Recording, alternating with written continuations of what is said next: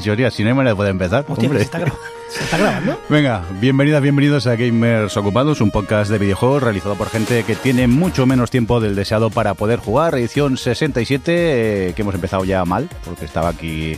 eh, Hola, Johnny, ¿me oyes? O... Es que no sabía que estaba el micro abierto. ¿Ves la lucecita roja? No me acuerdo cómo va Ya, esto. ya, claro, hace tanto que no vienes. Que, qué vergüenza. ¿Qué pasa? ¿Cómo estás? ¿Estás mejor o qué? No, No, pero has venido, ¿no? pero he venido. Y- Tenías hambre. Y ya estoy viendo el guion y esto es mentira. Pone fecha de grabación, 11. Aquí pone claro, 1100. 11 de la mañana. 11. Y son, a ver, las 12 y cuarto. Bueno, se nos ha alargado un poco el desayuno. Que somos. Parece que nos ha llegado el maletín de cierta compañía de videojuegos y claro, eh, hemos tardado un poco a repartir el dinero. Aida, ¿qué pasa? ¿Cómo estás? Tengo miedo. Hay un señor en el estudio que no sé quién es. Se llama Johnny Aida, Aida Johnny. Pero este es el bueno o el malo. El regulín, últimamente. Rafa, ¿qué pasa? ¿Que os habéis repartido dinero? No, no, no ¿No sé de qué me hablas. contando los centimicos?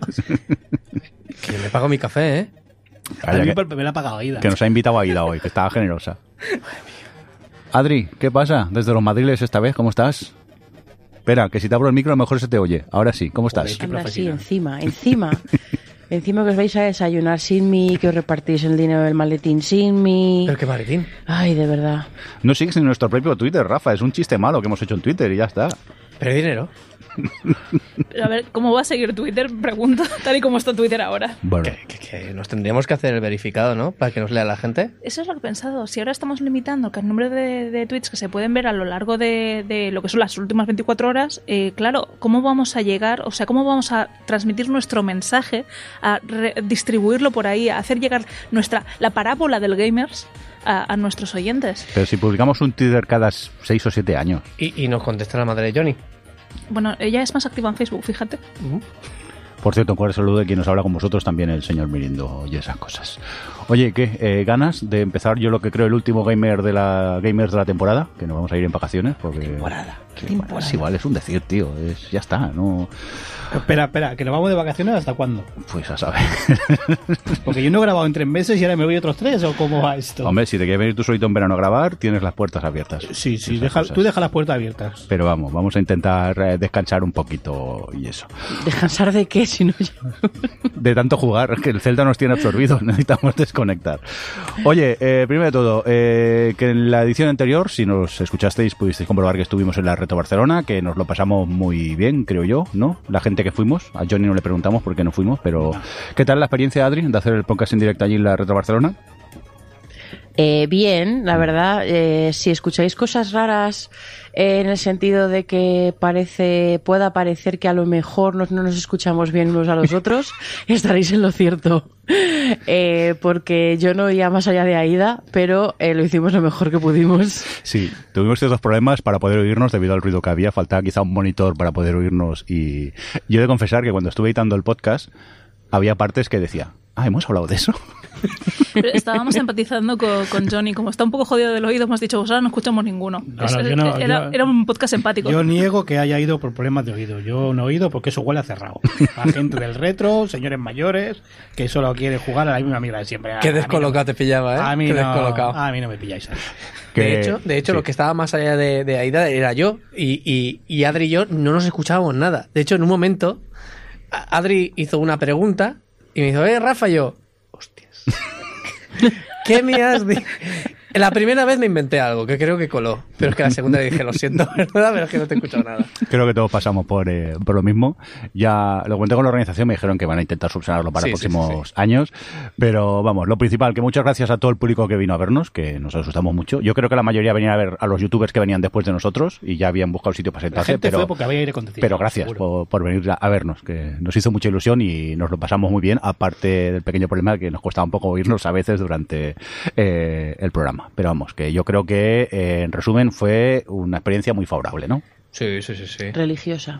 Oye, yo tengo una pregunta que yo no he escuchado el podcast. Sí. ¿Alguien habló de bocadillo de nocilla? y Yo, por supuesto, yo, Ay, yo. Hombre, no podía faltar. No podía Bueno, yo creo que en el poema también alguna cosa. Hice un poema. Sí. O sea, te has perdido el mejor programa de todos. Hice un poema y mi sobrino habló. Te has perdido un Ramón. Y, y yo hice una cosa muy radiofónica, que era sacar cosas para que el público lo viera. Sí, Pero Rafa llevaba los bolsillos a- como muy grandes. ¿Ha- Con muchas ¿Habéis venido a grabar el cómo se hizo o, o a hacer un programa nuevo? Aquí pone 67, Te, ¿eh? te lo estamos intentando vender. No me vas a vender, el olor a cerrado. Hostia, el Johnny está... No sé para qué no lo hemos invitado, pero bueno. Oye, venga, va, vamos a empezar ya con cositas que hay en el guion que... Eh... El guion. Perdón. Yo no quiero que me gusten los videojuegos, Aida, ¿qué está pasando? Sí, eh, Despedida. renuncio, renuncio. O sea, de hecho he salido ya de lo que es el mundo de los videojuegos a nivel laboral. Me voy a salir también a, a nivel hobby. He decidido que, que, que ya no quiero que me gusten los videojuegos. Pero no es una decisión de mm, es que quiero invertir más tiempo en otras cosas. Es que lo hago por el bien de los videojuegos. Es decir, cada vez que me gusta algo, que me obsesiono con algo, eh, se va, se va al carajo. Entonces he decidido que ya no quiero que me gusten. ¿Por qué digo esto? Eh, bueno, yo siempre he sido una fan de Ron Gilbert y he tenido que vivir como eh, Disney compró Lucasfilm y donde se dejaron de poder hacer juegos de Ron Gilbert porque todas las IPs se las quedó Disney en un cajón que nunca quería abrir. Em, Luego me he encontrado también, ¿no? Como que me, gustó muchísimo. De hecho, la gente que me recuerda de Game Over hablaba mucho de los juegos estos de Chess Matter de Telltale Games. Entré aquí en Gamers Ocupados y seguía hablando de Telltale Games y sobre todo de eh, pues, su caída en picado eh, hacia la desaparición y ahora se supone que sí que siguen algunos y alguna historia, pero básicamente pues también se fueron un poco a, a lo que viene siendo una mierda. ¿Y, ¿Y qué otras cosas me gustaban a mí de los videojuegos? American McGee. American McGee es uno de mis eh, pues desarrolladores de videojuegos favoritos, siempre lo ha sido, o sea, me encantó el American McGee's Alice. Eh, nivel, es el único cosplay que he hecho en la vida. Me hice un cosplay de Alice para un salón del manga hace un montón de años. Nadie me reconoció porque hasta el año siguiente nos anunció que iban a hacer otro juego de Alice, que era el, el Madness Return. Entonces nadie sabía de qué iba y me miraban raro. Pero eh, es un, un desarrollador que siempre me ha gustado muchísimo. Eh, nivel, he estado durante años siendo mecenas suyo en Patreon y he estado viendo todo el desarrollo de un título que iba a sacar, iba a sacar, llamado Alice Asylum, que consistía en la tercera entrega de, de- de esta trilogía, ¿no? De um, American McGee's Alice, eh, Alice Mander's Return, todos estos mundos de, para los que no conozcáis, Alicia en el País de las Maravillas, pero, pero chungo, en plan, la versión mustia de Alicia en el País de las Maravillas. De hecho, tiene un juego plataforma llamado Grimm, que también viene a ser el vamos a mustiar los cuentos de los hermanos Grimm muchísimo. Y tienes un personaje que es el, el Grimm, que se dedica a mearse literalmente en los juegos, en los cuentos, perdón, infantiles clásicos, para convertirlos en historias eh, desagradables y de terror. Sí, porque eran alegrísimos los cuentos. Eran, vamos, eran Pues- una pues fiesta. Los, La en- alegría de la los enturbia aún más. Y eso es maravilloso. El caso es eh, que American Monkey, que siempre ha sido un desarrollador que me ha gustado a pesar de, pues, ser excéntrico como, como ninguno más, por todo eso de desarrollar en un barco y todas estas cosas así extrañas que pues, a este señor le dan. Y por ir con sombrero de copa, que siempre me pareció muy curioso, em, estaba desarrollando este juego, este Alice Asylum, donde pues muchas cosas, o sea, a nivel artístico es una barbaridad. Eh, toda la gente que tiene contratado en, en China, en Shanghái, donde, donde está desarrollando el juego, eh, mostraron un arte precioso que todos los mecenas teníamos acceso, luego sí que iban publicando algunas imágenes. Eh, creo que son unos pocos libros de, arte que tengo, el del Alice eh, Madness Return, o sea, eh, a nivel artístico es una pasada. A nivel gameplay incluso había estado mostrando algunas cosas en directos en Twitch de madrugada, eh, madrugada para nuestra hora española, en los cuales pues se veía incluso no como el juego intentaba optar por algunas mecánicas vistas en, God of War, el tema de Atreus ayudando a Kratos, todo esto. Pues este señor básicamente cuando ha ido a, a enseñarles el juego en el que está trabajando le han dicho los de Electronic Arts que, que no, que no va a salir ese juego. Ellos tienen los derechos porque fueron los que publicaron el primero y el segundo y han decidido que no les renta sacar otro juego de Alice, así que pues American McGee ha dejado eh, la industria de los videojuegos, se va a dedicar a seguir haciendo merchandising raro de conejos LGTBI y, y ya, que es todo lo que está haciendo él en sus Pero redes está sociales. diciendo, es que yo no, a ver, mucho texto. Que este señor Mucho texto, me- me- no, está nada escrito. A- abrió un Patreon Sí, para, para, abrir un juego un del que no tenía los derechos. El tema es, él ha creado todos, pero el publishing solo lo puede hacer Electronic Arts. Ya, ya, pero no me has Sí. contestado la pregunta. Sí, sí, sí, sí. Ah, vale. Pues la culpa no soy yo sí de Electronic Arts, ¿eh? No, no lo es, pero como Electronic Arts ha dicho no vamos a sacar el juego, pues todo lo que se ha desarrollado a la mierda y este señor se va con su barco, su mujer china y sus niños chinos a tomar por saco. Pues bueno, Así que hasta aquí el fin de, de la historia de American McGee. qué alegre va a ser el programa de hoy por lo que estoy viendo. Sí. Y el caso es que ya mi, mi última esperanza era, eh, yo soy una fan de las aventuras gráficas, siempre me han gustado mucho, pero sí que es cierto que mucha gente opinaba desde hace años de las aventuras gráficas han muerto. Esto es una cantina en la que iba escuchando yo durante mucho tiempo, se habían reconvertido en otro formato de juego totalmente distinto, en el cual pues eh, había Quick Time Events, había otras historias, pero sí que es cierto que hubo un estudio que consiguió sacar IPs nuevas el caso de los Deponia, que es el estudio de Daedalic, y pues oye, pues eh, de hecho tienen otro, otro título más en desarrollo, que pues no acabarán sacando ellos por otra historia. Y, y el tema está en que, bueno, pues era un estudio que me está gustando mucho lo que hacían, son muy buenos haciendo aventuras gráficas 2D. ¿Qué ha pasado con este estudio? Pues que han sacado algo que no era una aventura gráfica en 2D. Exacto, han sacado un juego en 3D. ¿Habéis visto alguna imagen así de un, un- de un Gollum como que... eh, ¿Sabéis el, el Sonic este que había en Game Over, el que salía de Proyecto Hombre? Sí, Vale, pues imaginaoslo, es un formato Gollum.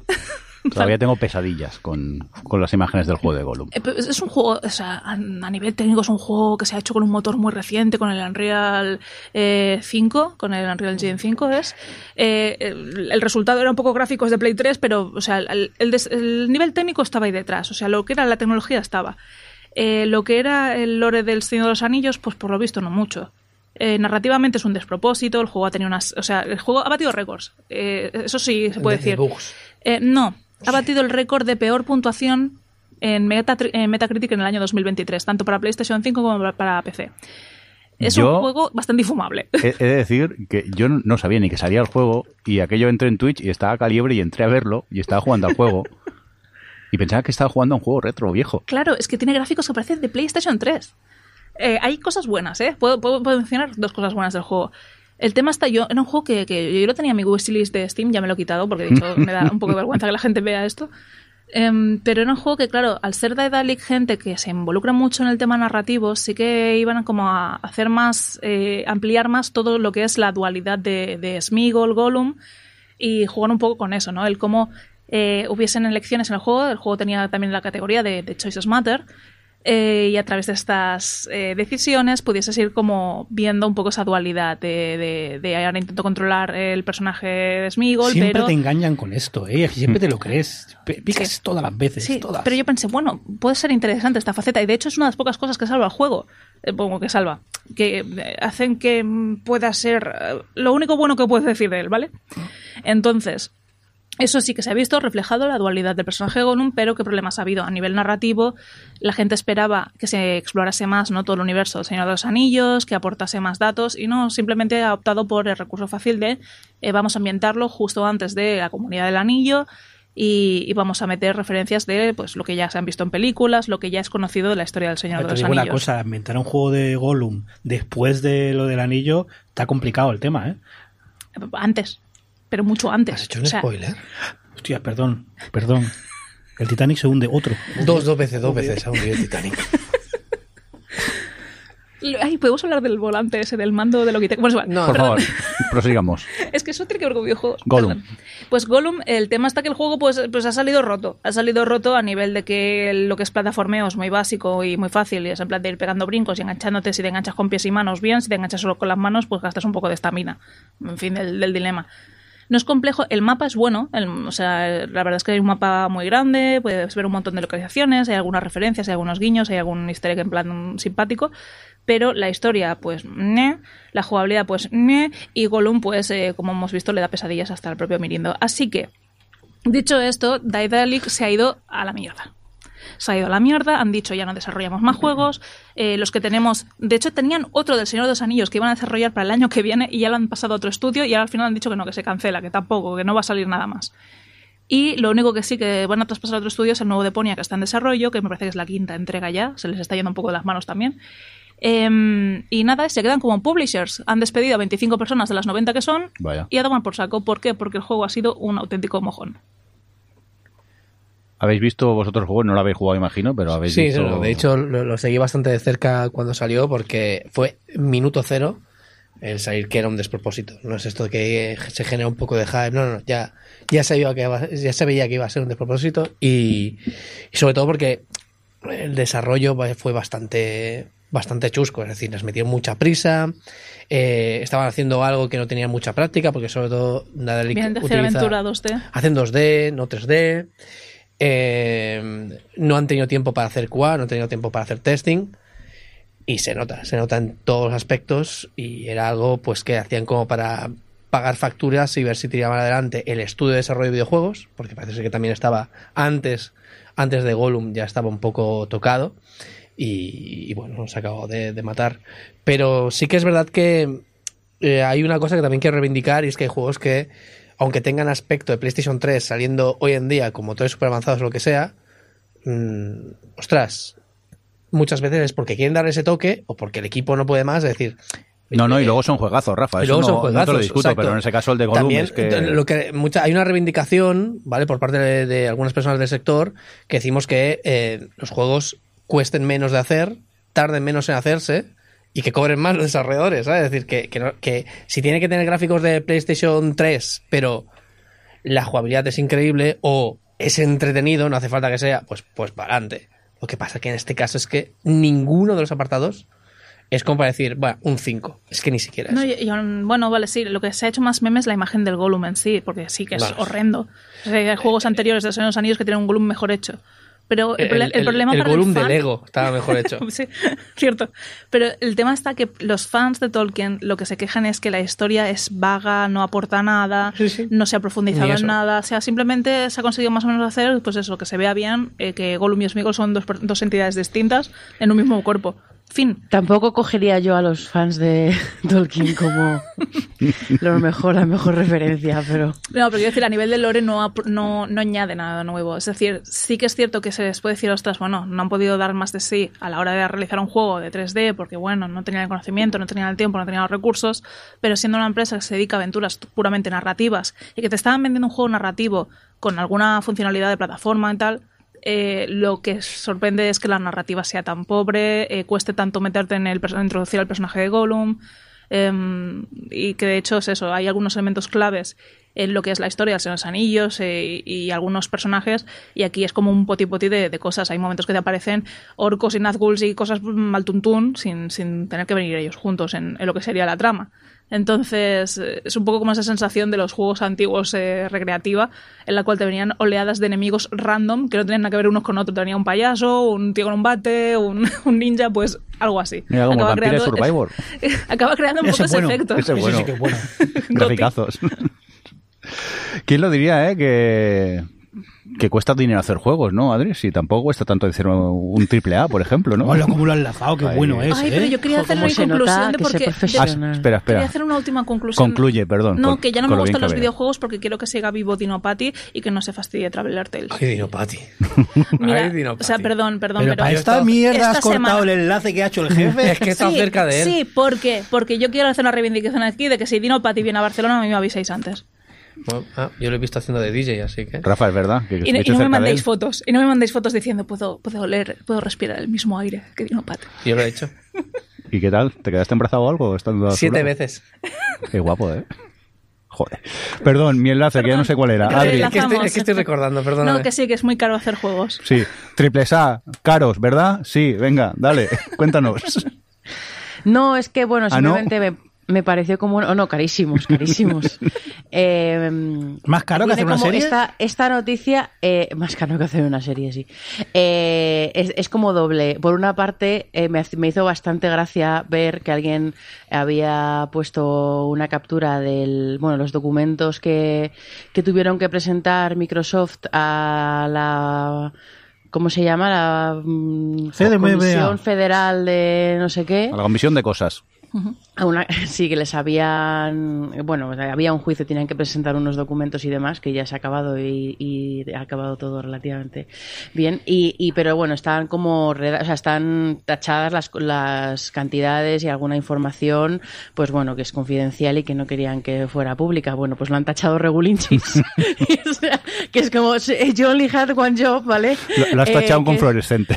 lo, lo ha tachado con fluorescente, efectivamente. Lo ha tachado con negro, pero vamos, que haces un poquito de zoom y, y se, se intuyen perfectamente tanto los años como las cifras, como que de hecho eh, se, de- se descubre que el Last of Us Parte 2 lleva más en desarrollo de lo que la gente se pensaba. Pero bueno, el caso es que se ha filtrado, se ha visto cuánto era, cuánto ha costado el Horizon Forbidden West, o sea, el, el Horizon 2, que costó 212 millones de dólares, y el Last of Us Parte 2, que costó 220. Di- Y ahí dinero bien mirando gastado, y ¿eh? ¿Em? Dinero bien gastado. Dinero bien gastado, pero joder, eh, ¿cuántos ¿cuántas copias tienes que vender? Esto más, más lo que luego se gastan en publicidad, que te- será otros tantos millones. ¿Cuántas copias tienes que vender para que esto sea rentable? O sea, es, no sé, yo es que me quedaba, porque bueno, el. En, de que dicen mucho lo de que los videojuegos recaudan, más dinero que, que, el cine y demás, que bueno, me lo creo, sobre todo últimamente que el cine está tan de, capa caída, pobrecito, con las salas y todo eso, eh, pero, pero esto es más o menos lo que cuesta una película de, bueno, ahora ya cuestan un poquillo más, pero, pero lo que cuesta una película de, pues eso, de las de Marvel, de las que son los triple A de las películas, ¿no? Eh, y, lo pensaba y digo, bueno, son muchas más horas de, de entretenimiento, pero al mismo tiempo eso, ¿cuántas, cuántas copias tienes que vender para que empiece a ser rentable? ¿Siete, ocho millones de copias? Que divino, ¿eh? ¿eh? ¿Cuánto Pero- pero, pero 200 hemos- millones, a ver. Pero esto es el desarrollo. Vemos de, mucha gente se piensa que un juego de 70 pavos o de 60 o lo que sea, ya está, ¿no? Van íntegros a. Es decir, te gastas 60 euros en, en un juego y van íntegros a desarrolladora. Y están todos intermediarios, a fabricación, No, claro. etcétera, etcétera. Sí, sí. no Pero- sé, y yo- aparte estamos dando por hecho de eh, que se invierte solo esta cantidad, esta cifra tan alta de dinero en juegos que realmente acaban saliendo a la luz. Pero ¿cuántas veces ha habido inversiones así durante cinco años quizá en un título que al final a última hora, por decisiones de rentabilidad, de, de estudios de mercado, de que se ha qui- quizá llegado a hacer alguna especie de soft launch, se cancela el título? Ya no es que cuánto van a tener que vender para que sea rentable, es cuántos juegos tienes que haber hecho antes que estén siendo rentables para poder invertir en el desarrollo de un nuevo título sin saber si al final lo vas a sacar o no. La mayoría de estudios funcionan así. Por eso también estamos Bueno. viendo un mercado donde acaban siendo empresas que compran otras empresas y tal. ¿Por qué? Porque necesitan que alguna de ellas esté dando dinero ya para poder invertir ese capital en el desarrollo de un nuevo juego que puede que nunca vea la luz y esto es mucho más común de lo que, de lo que vemos. Bueno, así es como ha funcionado toda la vida, yo creo, la mayoría de la industria del entretenimiento en este sentido. O sea, eh, ahora ya están las cosas un poco más dispersas, ¿no? Y es más difícil. Bueno, ya, bueno, ya las, empresa- las empresas de, de, pues eso, de medios audiovisuales se están juntando también precisamente por lo que dices, pero, pero de toda la vida, yo que sé, la- una, un Warner, un Sony, un, todas las eh, productoras distribuidoras grandes hacían siempre 10 películas al año, de las cuales sabían que solo una o dos, que al final son los blockbusters, eh, son las que acaban manteniendo las otras, que son también una inversión gigante de dinero, que, mm, que al final pues no tienen el éxito que esperaban o que, o que habían calculado, y al final es lo que se dice, ¿no? La, la industria de contenidos es una, tiene, va a riesgo y los hits siempre son a riesgo y, y esto, pero no sé, yo la verdad es que, mm, que me sorprendió ver estos números sobre todo por, por la amortización, pero bueno, que porque si, si estos son los, los títulos que tienen que con estos costes y con lo que implica de las ventas y demás, estos son los que tienen que sostener todo el negocio de todos los demás eh, títulos y inversiones que hacen que no llegan a buen puerto, eh, pues no sé, es como que me- simplemente me... Adri, no. Es que justo has dicho dos títulos que no creo que el beneficio máximo sea lo que dan. Quiero decir, a nivel monetario, el- de las sofás. Mm. De las sofás, la gracia cu- o sea, cuesta 200 millones. Pero esos 200 millones no vienen solo de las ventas del juego. The Last of Us es un juego de Sony que va a salir en PlayStation. Y eso, o sea, lo hemos hablado muchas veces. Eh, yo tengo una Xbox y tengo una Play. Ah, ¿Por no, qué tengo claro, una Play? ya. Porque sé Mm. que van a salir juegos como el de Last of Us. Sí, sí, y luego es, a mí no, porque soy un... Claro, yo soy un enfermo que las tengo todas. Pero yo sé que hay mucha gente que le va a decantar cuál me compro esta, porque además de todos los juegos, tengo los exclusivos de Sony. Yo creo que en esas cuentas, en esos Yo 200 millones... soy más de. Sony por sus exclusivos. Claro. Me gustan más que los de Xbox. Sí que es verdad que ahora con el tema del Game Pass y que ha comprado eh, Bethesda y el del espacio, pues ya estoy dudando si comprarme o no. ¿Pero por qué? Porque me llaman más los exclusivos de ¿por qué cierta marca que otra. de comprarte una Xbox? Porque ahora tienes un exclusivo de Xbox que te interesa. Claro, ahí está. Ahí la inversión Sí. no solo vas a contar Sí, sí, lo claro. que vende ese juego. Claro, pero es que justo se han revelado los datos de esos dos. Hay muchos otros juegos, pero bueno, es lo que decías, es como el cine. Una película que te cuesta 100 millones, si sale bien, lo recuperas, y si sale mal, pues te jodes. Pero es que así son todos los negocios. Johnny, experto en negocios. Este negocio, si gastas más de lo que ganas, very bad. Va. Si gastas lo mismo, very regulinchi. Si lo petas, very good, haces otra. Vale. Ya está. Yo no sé por qué no tiene un TikTok aquí de negocios, este así de. Venga, ahora hablemos de las hipotecas Os- os- variables. Os voy a poner un ejemplo claro. O sea, ahora que ya no estoy en el mundo de videojuegos, ahora ya puedo hablar. Eh, Take- ¿Seguro? Take Two- sí. ¿Puedes? Yo creo que sí. A Tiene ver, que pasar un tiempo. No, no voy a dar una información que no sea pública. Es decir, Take Two, entre todas las cosas que ha comprado. Llevaré tabaco a la cárcel. y un No, no bocadillo creo, con no una creo que lima. me me Señor juez, es Aida la que habla, ¿eh? el resto no sabemos Escúchame. nada. ¿eh? Güey, ¿por qué no le distorsionas Lo la voy voz a y la llamamos ahora. pa' aquí? No, Espera, espera, es verdad. Voy a hablar, pero no voy a dar una información que, que No, no, ahora sea la das. pública. Espera, espera, espera. Que no. espera. Que A vamos ver. a poner efectos especiales. Ya pu- puedes hablar, Aida. Ay, Dios, qué miedo. Has dicho Aida, ahora ya saben quién soy. Es un nombre ficticio, Aida. Vale, Podría no llamarme Aida. a ver, el tema está. Eh, Take Two. Joder, quítame esto, por Dios. Bueno, va.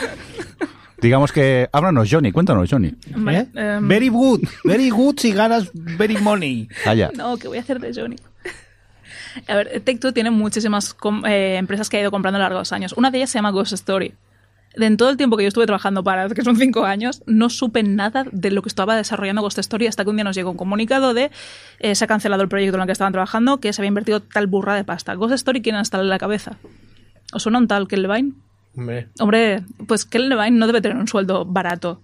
Y eh, lo que estaba pagando Take-Two ahí o Ghost Story era la exclusividad de tener, eh, contexto, Adri, Bioshock.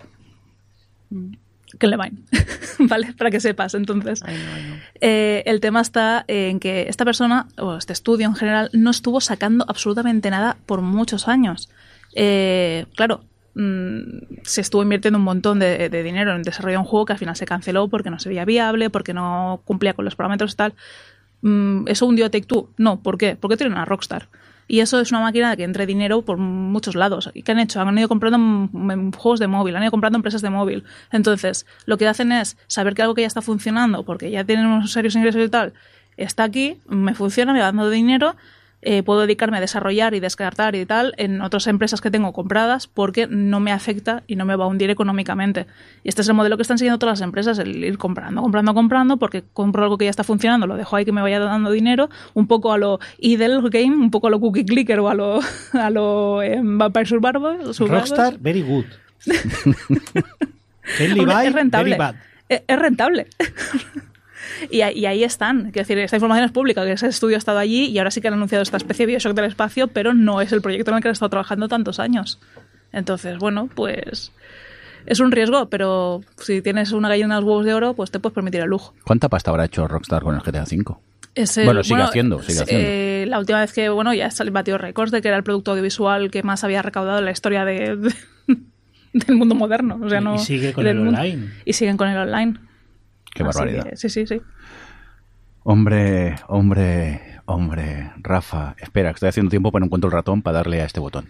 ¡Vinagre! ¡Eh, eso es mío! Sí, pero Pues se le han sí, quedado, como no vienes, se le han Bueno, quedado. aquí no repartimos. Joder. Nos repartimos el vinagre. ¿Qué te pasa, que hacer tu papel. ¿Qué Bueno, te pasa? Mira, de estas semanas pasadas ha sido el no E3 o el E3, ¿vale? Y, y, bueno, no si sabéis de qué va la cosa, el E3 ha muerto. Ha muerto ¿Cuántas como- veces ha muerto ya el como- E3? No, pero esta vez ha muerto fuerte. Como si fuera un producto de Google. Fíjate si ha muerto, que ni lo hemos comentado nosotros en el, No, en el Telegram es que no- del Gamer. Es que yo recuerdo en la pandemia decir, el E3 se subió a un árbol. Sí. Eso hace mucho, ¿eh? Sí, sí. Pues has caído de ese árbol. Entonces, bueno, pues eh, en lugar de charlas más o menos, digamos, escenificadas, porque tenían eh, un lugar donde hacerlo, ¿no? En Los Ángeles, eh, montaban mucho show, montaban mucha parafernalia a su alrededor, pues ahora simplemente son eh, eventos online, como lleva siendo desde hace un par de años. Pero parece ser que ya ha venido para quedarse y, y va a ser así siempre.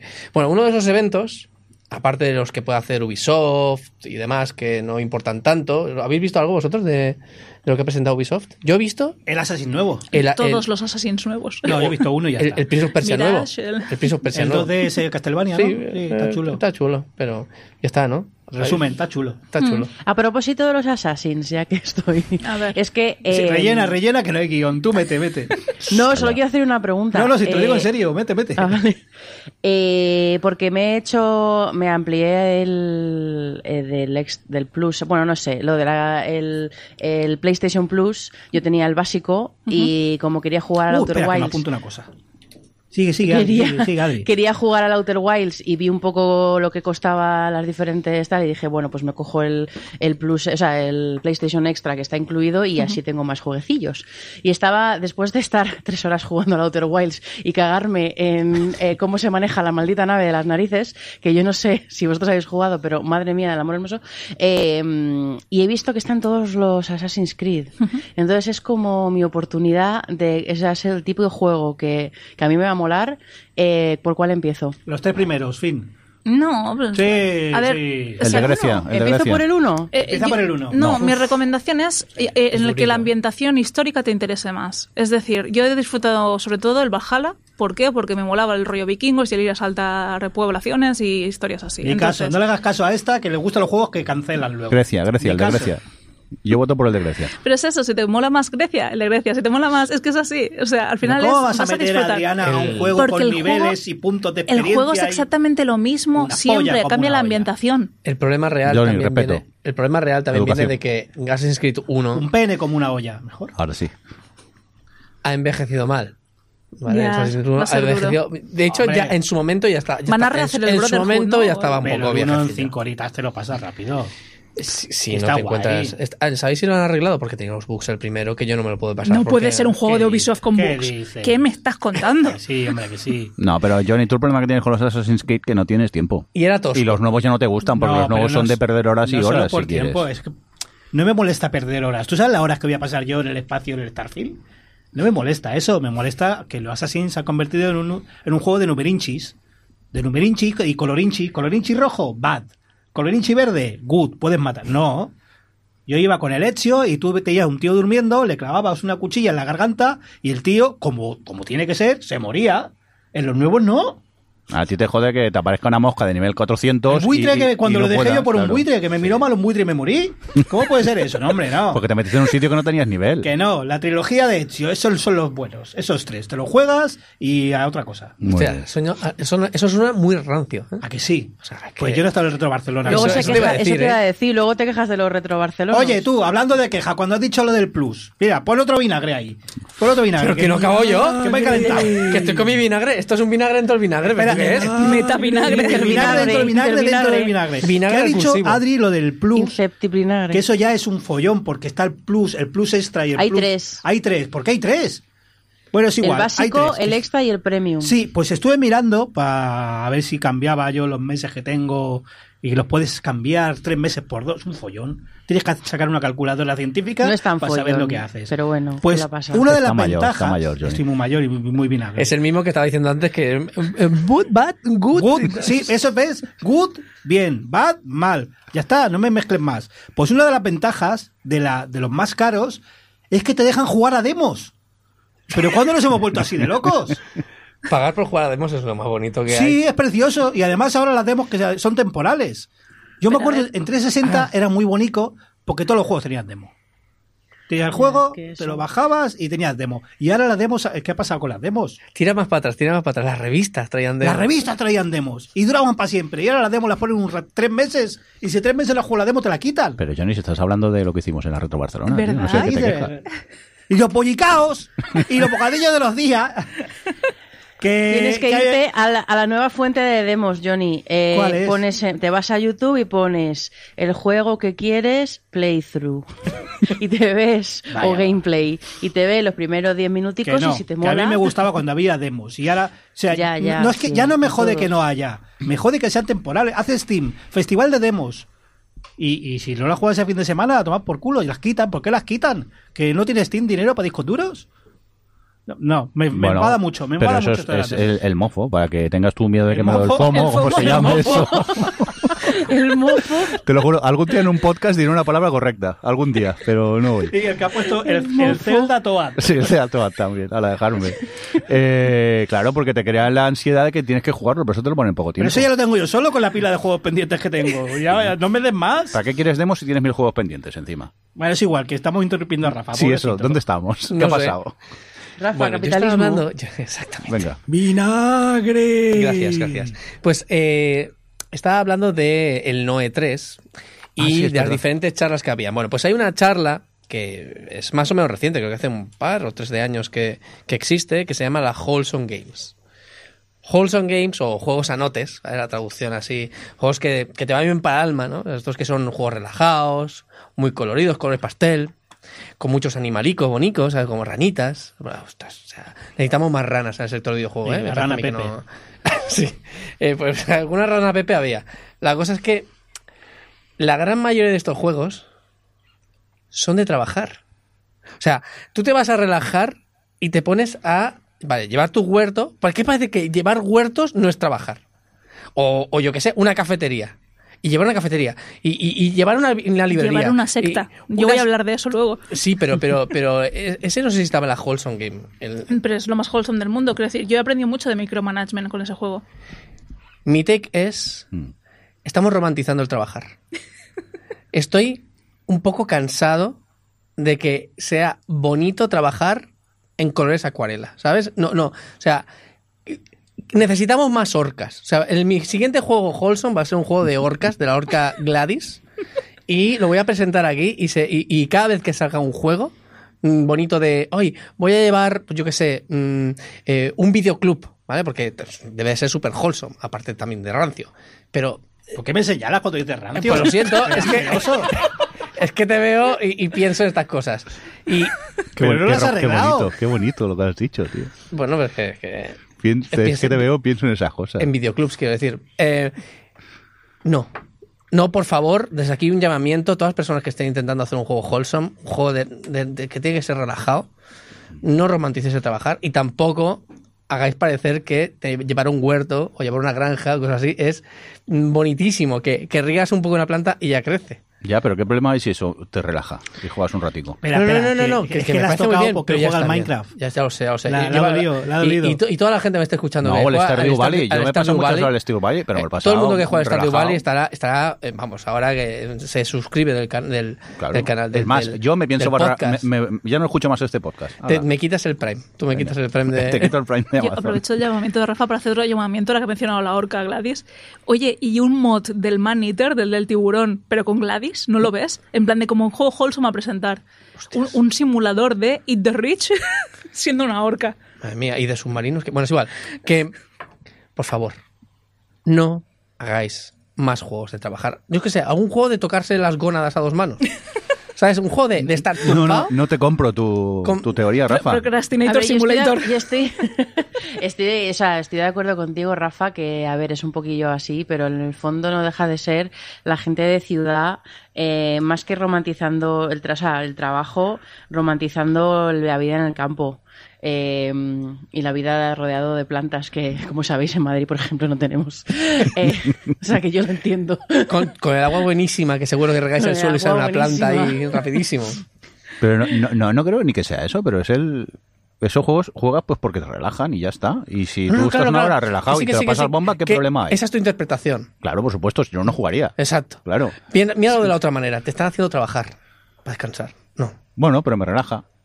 Ya está, suficiente. Desconecto Eh, eh, del día. Nos estamos yendo a la mierda. más, luego Elon Musk compra Twitter, se va toda la mierda y todo el mundo, no, sí, pobrecito, ten más millones. Subo tu apuesta. Me relaja trabajar en los videojuegos porque así me olvido de la mierda de mi trabajo. Claro, es Aquí algo. ¿No ves que aquí algo va mal? Ya, pero me- a mí me relajan esos juegos. Yo no compro tu teoría, Rafa, lo siento. Pero, ¿y la gente que, que vive en el campo? ¿Qué juegos juega? O sea, es en plan de conductor de metro. O sea, no, no, en plan El Cyberpunk es un wholesome. Crazy Taxi. ¿sabes? ¿Sabes? En plan de conducción temeraria por, por, con, con un montón de, de- de semáforos y, y esto.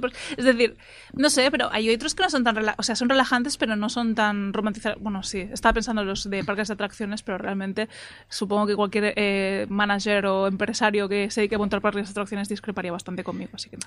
Sí que es verdad que no todos los juegos son de trabajar, hay mucho juego pues relacionado pues eso, ¿no? Con juegos de puzzles, juegos de ordenar tu casa, que también, o sea, vamos a ver.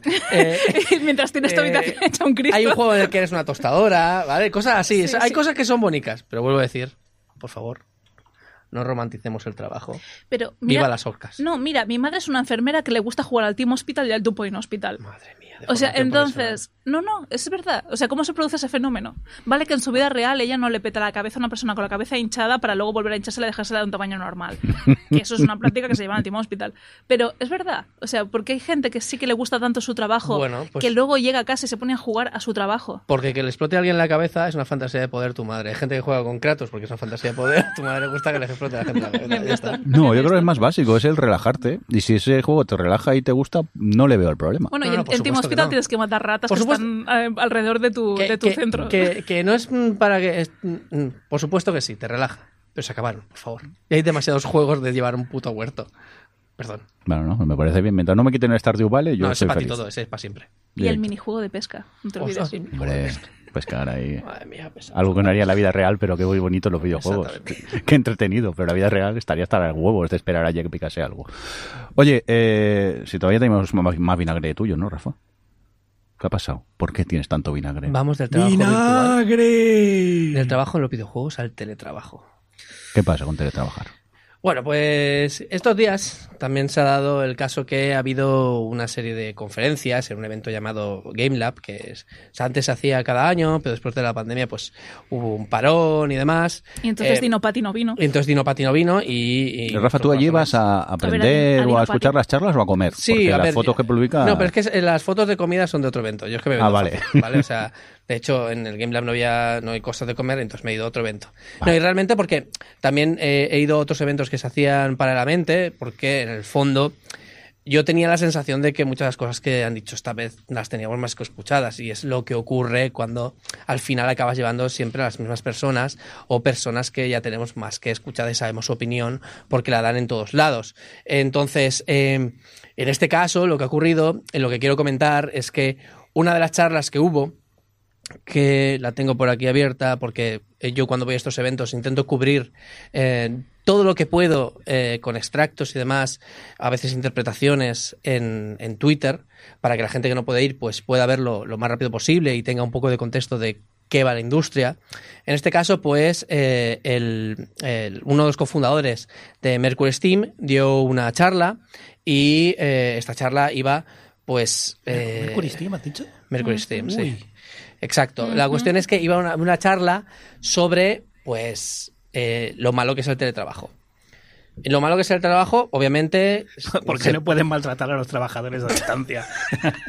eh, obviamente, porque. Vamos a obviar eh, que era el de Mercury Steam por un momento. Sí, vamos No, a no obvie- no obvies que no, no, Mercury no, no, Steam. no se puede obviar. Eh, la cuestión es que, eh, sinceramente, hubo takes que tenía su razón, volvemos a decir, descontextualizados. Yo mm, conocía un poco la historia, pero la verdad es que no. Luego me he informado un poco más, porque al final son tantas empresas y tantas historias. Creo que estábamos hablando antes con Aida, que, o sea, y es que ni sabía ni quién era esta persona. O sea, de hecho, o sea, y el tema es el siguiente. Tuvo varios textos interesantes, ¿no? Como por ejemplo que no hemos de abrazar cualquier tecnología así como así, como por ejemplo pasa con las criptomonedas o los NFTs o la inteligencia artificial. Es decir, que se ha abrazado de cualquier manera y esto puede llevar consecuencias pues no muy buenas. Quizás deberíamos plantarnos un momentito y ver qué es lo que ocurre con esta tecnología, hacia dónde puede ir, cómo podemos utilizarla bien y no que sea una nueva tecnología que simplemente sirva para hacer más ricos a los ricos y eh, más pobres a los pobres y el planeta se vaya a la mierda, ¿no? Pues hizo un take como este, ¿no? Que diciendo pues eso que no hemos de abrazar cualquier tecnología de manera acrítica. Vale, ok. Pero en el fondo, ¿vale? Que luego hablando por Twitter, porque yo estas palabras ya sabéis que las defiendo bastante. El problema es que, claro, el contexto cuál era? El contexto era en el que el teletrabajo mata a los equipos. ¿Por qué? Pues porque, según esta persona, pues eh, obviamente los videojuegos son un trabajo creativo y la creatividad muchas veces viene de compartir vivencias, de compartir momentos y de apoyarse los unos a los otros. Y esto vuelvo a decir, somos esta persona, porque luego mata. Claro, yo escribía esto y a mí me empezaron a atacar en, en Twitter como si lo escribía yo, y no estoy nada de acuerdo. Que, la- eh, que los equipos, para tener esta experiencia, deben vivirla en, pues en persona. ¿Vale? Porque a distancia no es lo mismo. Que puede tener razón que a distancia no sea lo mismo. Pero, de nuevo, visto el contexto, que es, pues eso, una empresa Mercury Steam, una empresa que parece ser, pues que no ha tratado muy bien a sus trabajadores en determinados momentos, que durante la pandemia eh, obligó a ir a la gente al trabajo. Sí, con todas las medidas del mundo, pero les obligó a ir al trabajo, a, es decir, a la oficina, en lugar de teletrabajar. Eh, y si se quedan a dormir ya no tienen contacto fuera, pues es arreglado. Exactamente. Y, y, por ejemplo, cosas como que, según, eh, o sea, ya digo, es decir, había cosas que no sabía ni siquiera, las había oído, pero no sabía que esta empresa, pero que, eh, pues yo que sé, que no ponen a gente en sus créditos y cosas por el estilo. Es decir, mil y una cosas, pues que uno de los fundadores, uno de los dueños de la empresa, te venga a dar una charla de lo importante que es el trabajo en equipo, de lo importante que, eh, que es eh, eh, esa experiencia ¿no? de, de oficina y lo malo que es el teletrabajo, pues hombre, como que se me hace un poquito bola y creo que a todo el mundo se le hace bola. Y de hecho, ha resonado bastante. Yo, a ver, es que es cierto que me he encontrado en- al trabajar en el sector tecnológico y al estar en el departamento de IT, me he encontrado muchas veces con este dilema, ¿no? Del tema de- del teletrabajo, si realmente es algo positivo, si realmente es algo viable. Em, claro, hay empresas que sí saben montarlo bien, que sí que saben tener equipos distribuidos alrededor del mundo, incluso con diferentes zonas horarias y hacerlo funcionar porque están en un contacto directo, porque hacen un montón de reuniones diarias, semanales y tal, y montan una estructura alrededor de ello, eh, con lo cual se ha demostrado muchas veces que es viable. Eh, cuando vino la pandemia, mi propia empresa anterior, eh, pudimos ser capaces de trabajar de la noche a la mañana. Todos los servicios, eh, los servidores y todo estaban ya en Amazon, todo está, em, digamos, de una forma que, que- cada vez la, tendencia en las empresas es como a sacar mucho más todo lo que es físico de la oficina, que esté todo en la nube y todo sea accesible. Eh, ahora mismo estoy involucrada ¿no? en proyectos de Zero Trust, de cómo hacer que desde cualquier dispositivo tú puedas conectarte a la información confidencial de la empresa sin que sin que haya un peligro real, una un problema de ciberseguridad relacionado con ello. Entonces, se ha demostrado muchas veces esto, pero ¿qué pasa? Hay sitios donde hay eh, un modelo de management que no es el ideal, que es el de lo que se llama calentar la silla o asegurarte que el empleado está allí para poderle tener control. Hay muchos puestos de manager que lo único que hacen es intimidar mediante el observar qué estás haciendo en tu, tu pantalla. Y el, el terror que les da el hecho de teletrabajo es eso, es esa responsabilidad de a ver si esta persona se está columpiando, a ver si el único, la única justificación que estoy viéndole yo a día de hoy al negarse a la posibilidad del teletrabajo es eso, es el miedo, la falta de confianza en tus propios empleados. Es el miedo a que esta persona se columpia, que no lo haga, que obviamente lo defenderán como diciendo, "Oh, pero es que claro, los team building unen más, es mucho más fácil hacer equipo, pero sabemos todos que a lo largo de la historia hemos hecho grandes amistades jugando online, hemos conocido parejas jugando algún juego online o a través de alguna aplicación, es decir, no hay esa necesidad real de estar físicamente delante de la persona para establecer un vínculo fuerte o duradero con esa persona. Entonces, es, es un poco un despropósito del quiero justificar que no confío en mis empleados y voy a empezar a decir, pues es que, claro, es que así no se crean vínculos, no se hace equipo, no es lo mismo, la comunicación no es tan fluida, cuando en realidad, pues simplemente eh, es que no me da la gana porque quiero justificar mi puesto de em, yo miro que ellos estén haciendo el trabajo en el momento que se supone que tienen que estar haciéndolo. Y hay un pequeño detalle también en todo esto, y es, sí que es verdad que, obviamente, es lo de siempre. En estos discursos hay pequeños destellos de razón, que es lo que eh, eh, también no defiendo de esta persona ni defiendo de esta charla, pero en, todo, en toda charla puede haber un destello de razón. Y que, obviamente, hay momentos en los que estar con la gente y demás, charlarlo, incluso hablar presencialmente o hacer cualquier otra cosa en pre- presencial, pues puede ser interesante, yo qué sé. Pero, claro, yo defiendo eso, defiendo que a poder ser, de vez en cuando los equipos se reúnan, ya sea en una oficina o ya sea fuera de oficina. Y es otra cosa que, que, que no estamos viendo muchas veces, es que la gente que trabaja remoto, porque está en su casa, porque puede conciliar su vida con, con la familia, porque muchas cosas, pues a lo mejor una tarde sí que puede ir con el equipo a charlar, a tomarse eh, unos refrescos o, lo que sea, porque siempre hablamos de cerveza aquí, ¿no? Entonces, eh, da igual, se puede hacer cualquier cosa. Pero eso no estaba presente en este discurso. No estaba presente el- la posibilidad de teletrabajar. Bueno, no estaba presente el discurso, aunque sé que luego hubo una ronda de preguntas y dijo, no estoy en contra del teletrabajo, pero, ¿vale? Entonces, eh, bueno, quería hablar sobre todo de esto, de que también eh, es un poco lastimero el hecho de que se dé un espacio como el Game Lab o un espacio como cualquier charla de estas a discursos em, que más que inspiracionales son totalmente reivindicativos de algo que pues creo que no aportan mucho a la industria y que creo que podríamos tirar hacia otras cosas. Vuelvo a decir, hay parte del mensaje que es no abrazar cualquier tecnología de manera crítica, que, que esto eh, lo defiendo totalmente, pero a partir, pero aparte de eso, mm, no era una, no era una charla o un discurso que digamos eh, inspiracional, ni mucho menos. Está. Le había dado muchas vueltas, ¿eh? No, no, yo si quieres ahora suelto el vinagre, vinagre, No, no, vinagre, no, vinagre, no, vinagre. no, no le hemos dado- No, no, sí, sí, sí, soy una No, persona de IT, soy una persona de IT. ¿Tú cómo das soporte a gente que está en remoto? De, me- pues me yo voy a teletrabajar en Bali. ¿Cómo le mando yo un ordenador a esa persona? ¿Cómo le Por doy Seur, soporte yo? me da lo pues a la mismo, mierda. es tu Nada de teletrabajo, trabajo. todos en la oficina. Si te está obligado a estar en la oficina, todos en la oficina Es ya, hombre. sí, el problema de estos discursos es quién los hace. Ya. Sí, sí, sí, es- totalmente. o sea, es lo más importante. ¿Quién lo dice? No el qué. Claro que tendrá razón en algo.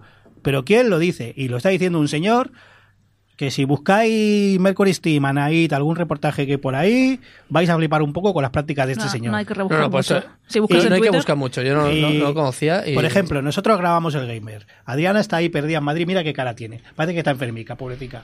¿Por qué? Porque está sola en su casa. Oh. Es verdad que cuando está aquí está más contenta y el programa sale mejor. Pero es porque te ve a ti, Es subidón. cierto. Pero eso lo dice Jordi. Oye, grabamos mejor cuando grabamos online. Los programas eran una basura. No, No, no, Todos. no, no, no. Todos online El otra vez, problema- no, por favor. El problema es que cada uno teníamos el micro de su padre o de su madre y eso Que no, propósito. el problema es que no estábamos juntos. Eso porque la empresa, la empresa no nos paga micros y nos envía a casa, ¿eh? Eh, Eh, ¿Vale? Pero, pero ¿Eh? cuando viene un señor como, programa. como Gladys, este ataca. señor, ¿cómo se llamaba este tío? Eh, No fiéis de gente que lleva de más de 40 años con gorra. que- que no no- os es que sinceramente no me acuerdo. No fiéis, es igual. Eric, un señor Eric, de, Eric Álvarez. Eric Álvarez, un señor de más de 40 años con gorra en un sitio cerrado. Pero es que también dependerá del trabajo. Claro que depende Claro, del es trabajo. que pero no- lo que estoy diciendo es que no depende del trabajo, depende de la persona. Si a mí Jordi me dice, oye, mejor grabamos juntos, Jordi, un tío sensato, que luego nos vamos a tomar algo, nos lo pasamos bien, No te voy a invitar a comer, ¿eh? pues le no escucho. hagas la pelota. ah, pues ya no vengo. Pues le escucho de una manera. Pero si viene el tío este con gorra, que yo sé de qué pie cojea, pues ni puto caso. Y ya está. Que es un tío que cuando no le gustaba a la gente le quitaba de los créditos de los juegos.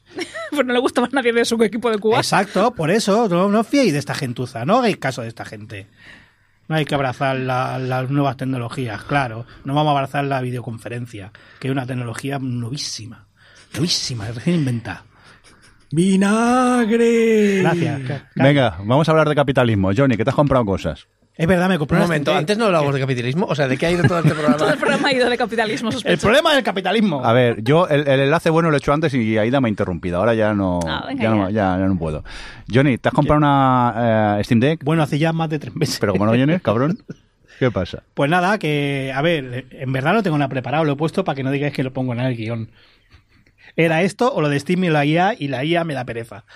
Eh, me he comprado la Steam Deck porque la vendía Rafa muy bien, el cabrón. Yo, el Linux, que- el Linux es el futuro, es el año de Linux en el escritorio. ¿Lo he dicho alguna vez yo eso? Lleva, buf, buf, está grabado en este programa y todo. Y nada, que está, Es que no me escucho los podcasts yo. que está guapa, que está todo guapa, no tanto como venden, pero está guapa. El Proton está... Vamos a ser claros una cosa. Todo lo que dice Rafa de esto es sencillísimo, dos clics, no es tanto. Pero ¿qué he dicho yo? No es tanto. No es tanto. eh, hay que trastear un poco. Rafa, dile que sí, que si no se pone Ni que sí, todo, sí, ni que sí. todo, que te clavo el boli No, no, en la no, frente no, que va a aparecer totalmente, un unicornio. ¿eh? Totalmente. Luego busca por internet lo que dice este señor y ya veréis cómo no hay Yo- que separar. ¿Qué digo? Nada, nada, nada. Ah, bueno, bueno, que está, que está guapa, que no es tan fácil todo, que está muy cerrada Valve, porque eh, luego hablamos de Valve y de cómo analiza las cosas, pero que está bien, pero estaría mejor con Windows. Va a ser que Ya, no. ya sé que está doliendo, ya sé, Va a ser que no. ya sé que va a ser que no. ¿Pero por qué? Pero sí que pasa algo. Yo he hecho la prueba, instalo la DEC, o sea, tengo una librería amplia, no sé por qué, pero me salen 800, 900 juegos. Está guapo, ¿no? Yo voy a hacer la prueba, le voy a poner Windows. ¿De estos 800 has jugado a qué? ¿A 14? A, a dos. Vale. Al Elite y a otro. Vale. Eh, pero luego le meto la. Digo, voy a meter una tarjeta con Windows. Le meto el GOG eh, Galaxy. Hostia, paso a tener 2000 juegos. Hostia, ¿cómo cambia el rollo? Eso Claro, jode. emulación aparte. ¿Te has comprado entonces la Steam de cuando te tenías que haber comprado la Roca, sus Alix, esta? Pues a lo mejor. No, a ver, la, la DEC, la relación calidad-precio está muy bien. L- Los juegos están guays. Lo que no está tan guay que hay que instalar un plugin. Hobby Truco, ¿era Hobby Truco? Hobby Brico Truco. Hay un plugin que te dice si los juegos son compatibles o no con Proton. ¿Por qué lo digo? Dirá, hostia, Tito Johnny, ¿por qué lo dices? Si en la tienda de Steam te sale un ic- el icono de Steam no vale para nada. El icono de Steam, yo no sé cómo lo han analizado, pone que Elite y Dangerous no es compatible.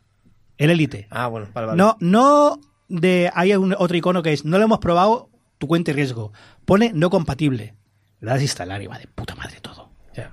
O sea, la mitad de juegos o pone que no es compatible o que sí o que sí pero no, pero unos hay un plugin, ya le diré a alguien que lo ponga en la nota del programa. Hostia, no, me toca ponerla a mí, ¿no? Correcto. Hostia, ya lo buscaré, eh, lo pondré enlazado, que te dice si el juego es compatible o no y a qué nivel. Porque de la tienda de Steam no os fiéis para nada, no, no funciona. Pero bueno, el resto. O sea, sí, los que sí guapo. que van te lo dicen, seguro. Los que sí van te y hay juegos seguro. que ni siquiera lo han probado. Hay otros que también lo. A ver, la librería de Steam es, Es enorme. Es enorme. Hay otros que dicen, no lo hemos probado, no te garantizo nada. Pero lo que me sorprende mucho es que hay muchos que pone no compatible. Sí, sí. Y lo es. Y lo es. El Elite era uno, creo, hostia, hablo de memoria. Creo que el Batman, el primer Batman, ponía no compatible. Y lo es perfectamente. De y hecho, la lista es grande. Es, lo que tiene. Es decir, eh, ese tick eh, lo pone el Valve mismo. Pero claro, la comunidad ahí no puede hacer nada. No. Y eso que hay, el ProtonDB, que es una web donde tienes todos los juegos como si están compatibles o no. ProtonDB es eh, la web de donde bebe el plugin. Y lo que hace Exacto. es, en la carátula de los juegos, sustituir la de Valve Por la de la base. ProtonDB. Que está, además, es compatible a, hay Gold, Platinum, Silver, depende de si tienes o no que tocar algo. Pero bueno, como cacharro está muy guay, pero que nadie espere de, hostia, esto es como un portátil de alta gama, porque ni en broma. Y para emular va muy bien. Haces dos clics y está todo instalado. Pero la está diciendo hace dos clics. eh, ¿Quién ha sido? Pero no, claro, sí, sí. sí, que sí, no, es que la se emulación- contradice el mismo. La emulación es así porque vas a una web, no la, no la digo porque recordar que si emuláis, en 48 horas tenéis que borrar las cosas. ¿O no? Y 24, sí, 24, 40. Bueno, depende de la fuente. Ahí dice 24 y dice Esto es 48. mentira, las dos, así Esto es que- mentira. Tengo yo dos teras en casa de ROMs que no juegan en la puta vida. Vamos a por los jueguitos, si os parece. Venga, vamos a por los jueguitos directamente.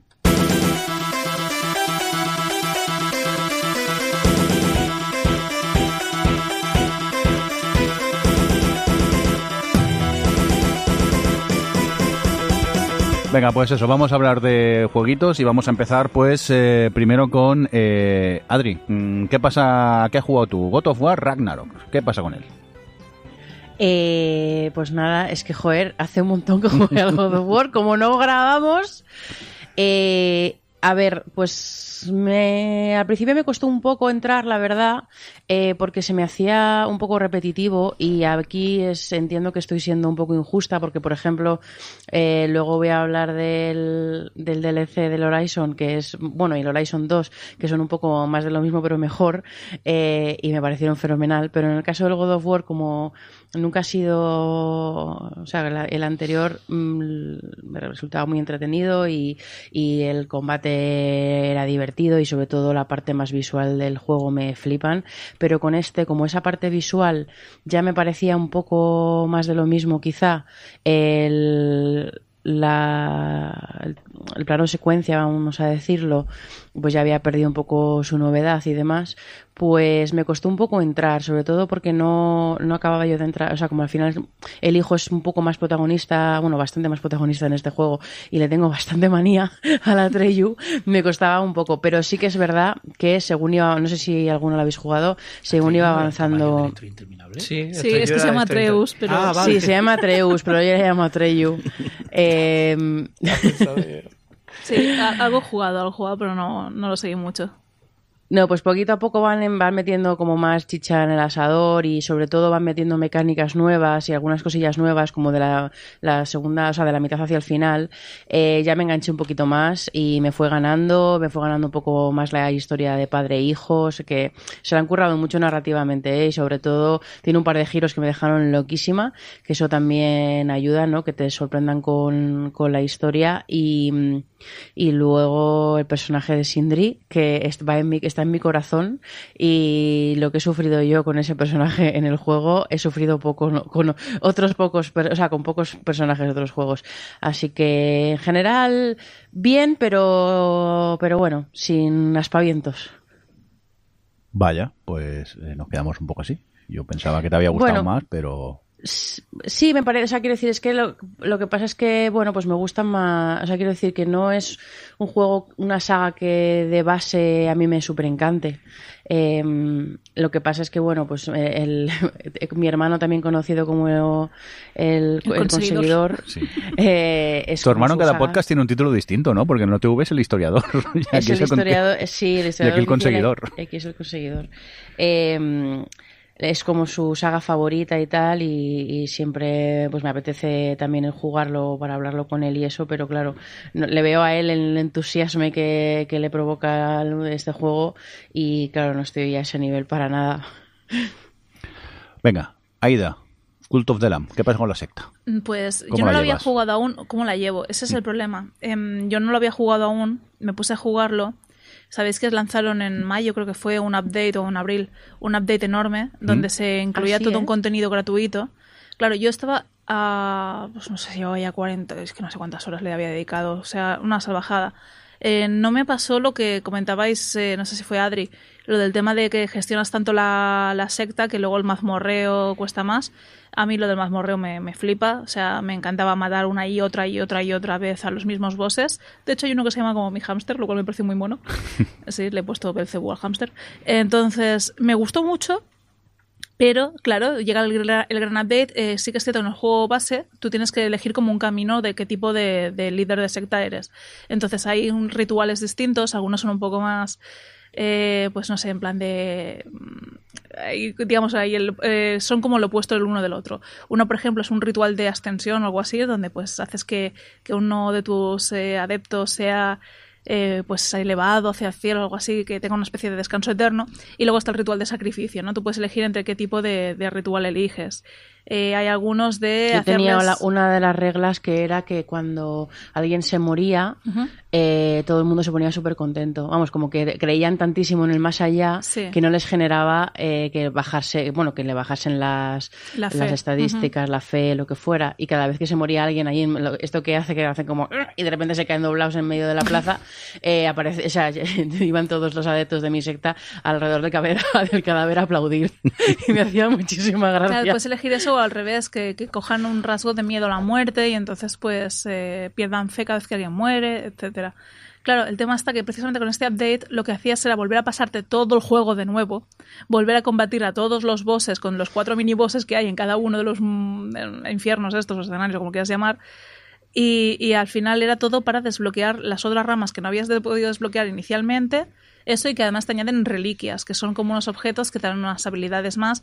Cada vez lo veía más enfocado como un The Binding of Isaac, en el sentido de eh, pues el procedural está hecho del mismo modo, de cada vez que empiezas el juego te van a salir aleatoriamente el orden del tipo de celdas. Y luego el hecho de que añadiera las reliquias, que, que es muy parecido a las que hay en el The Binding of Isaac, donde alguna te añade pues una habilidad especial de eh, corazones eh, zombie, que son los corazones que una vez los pierdes ya no los vuelves a tener, o, o historias así.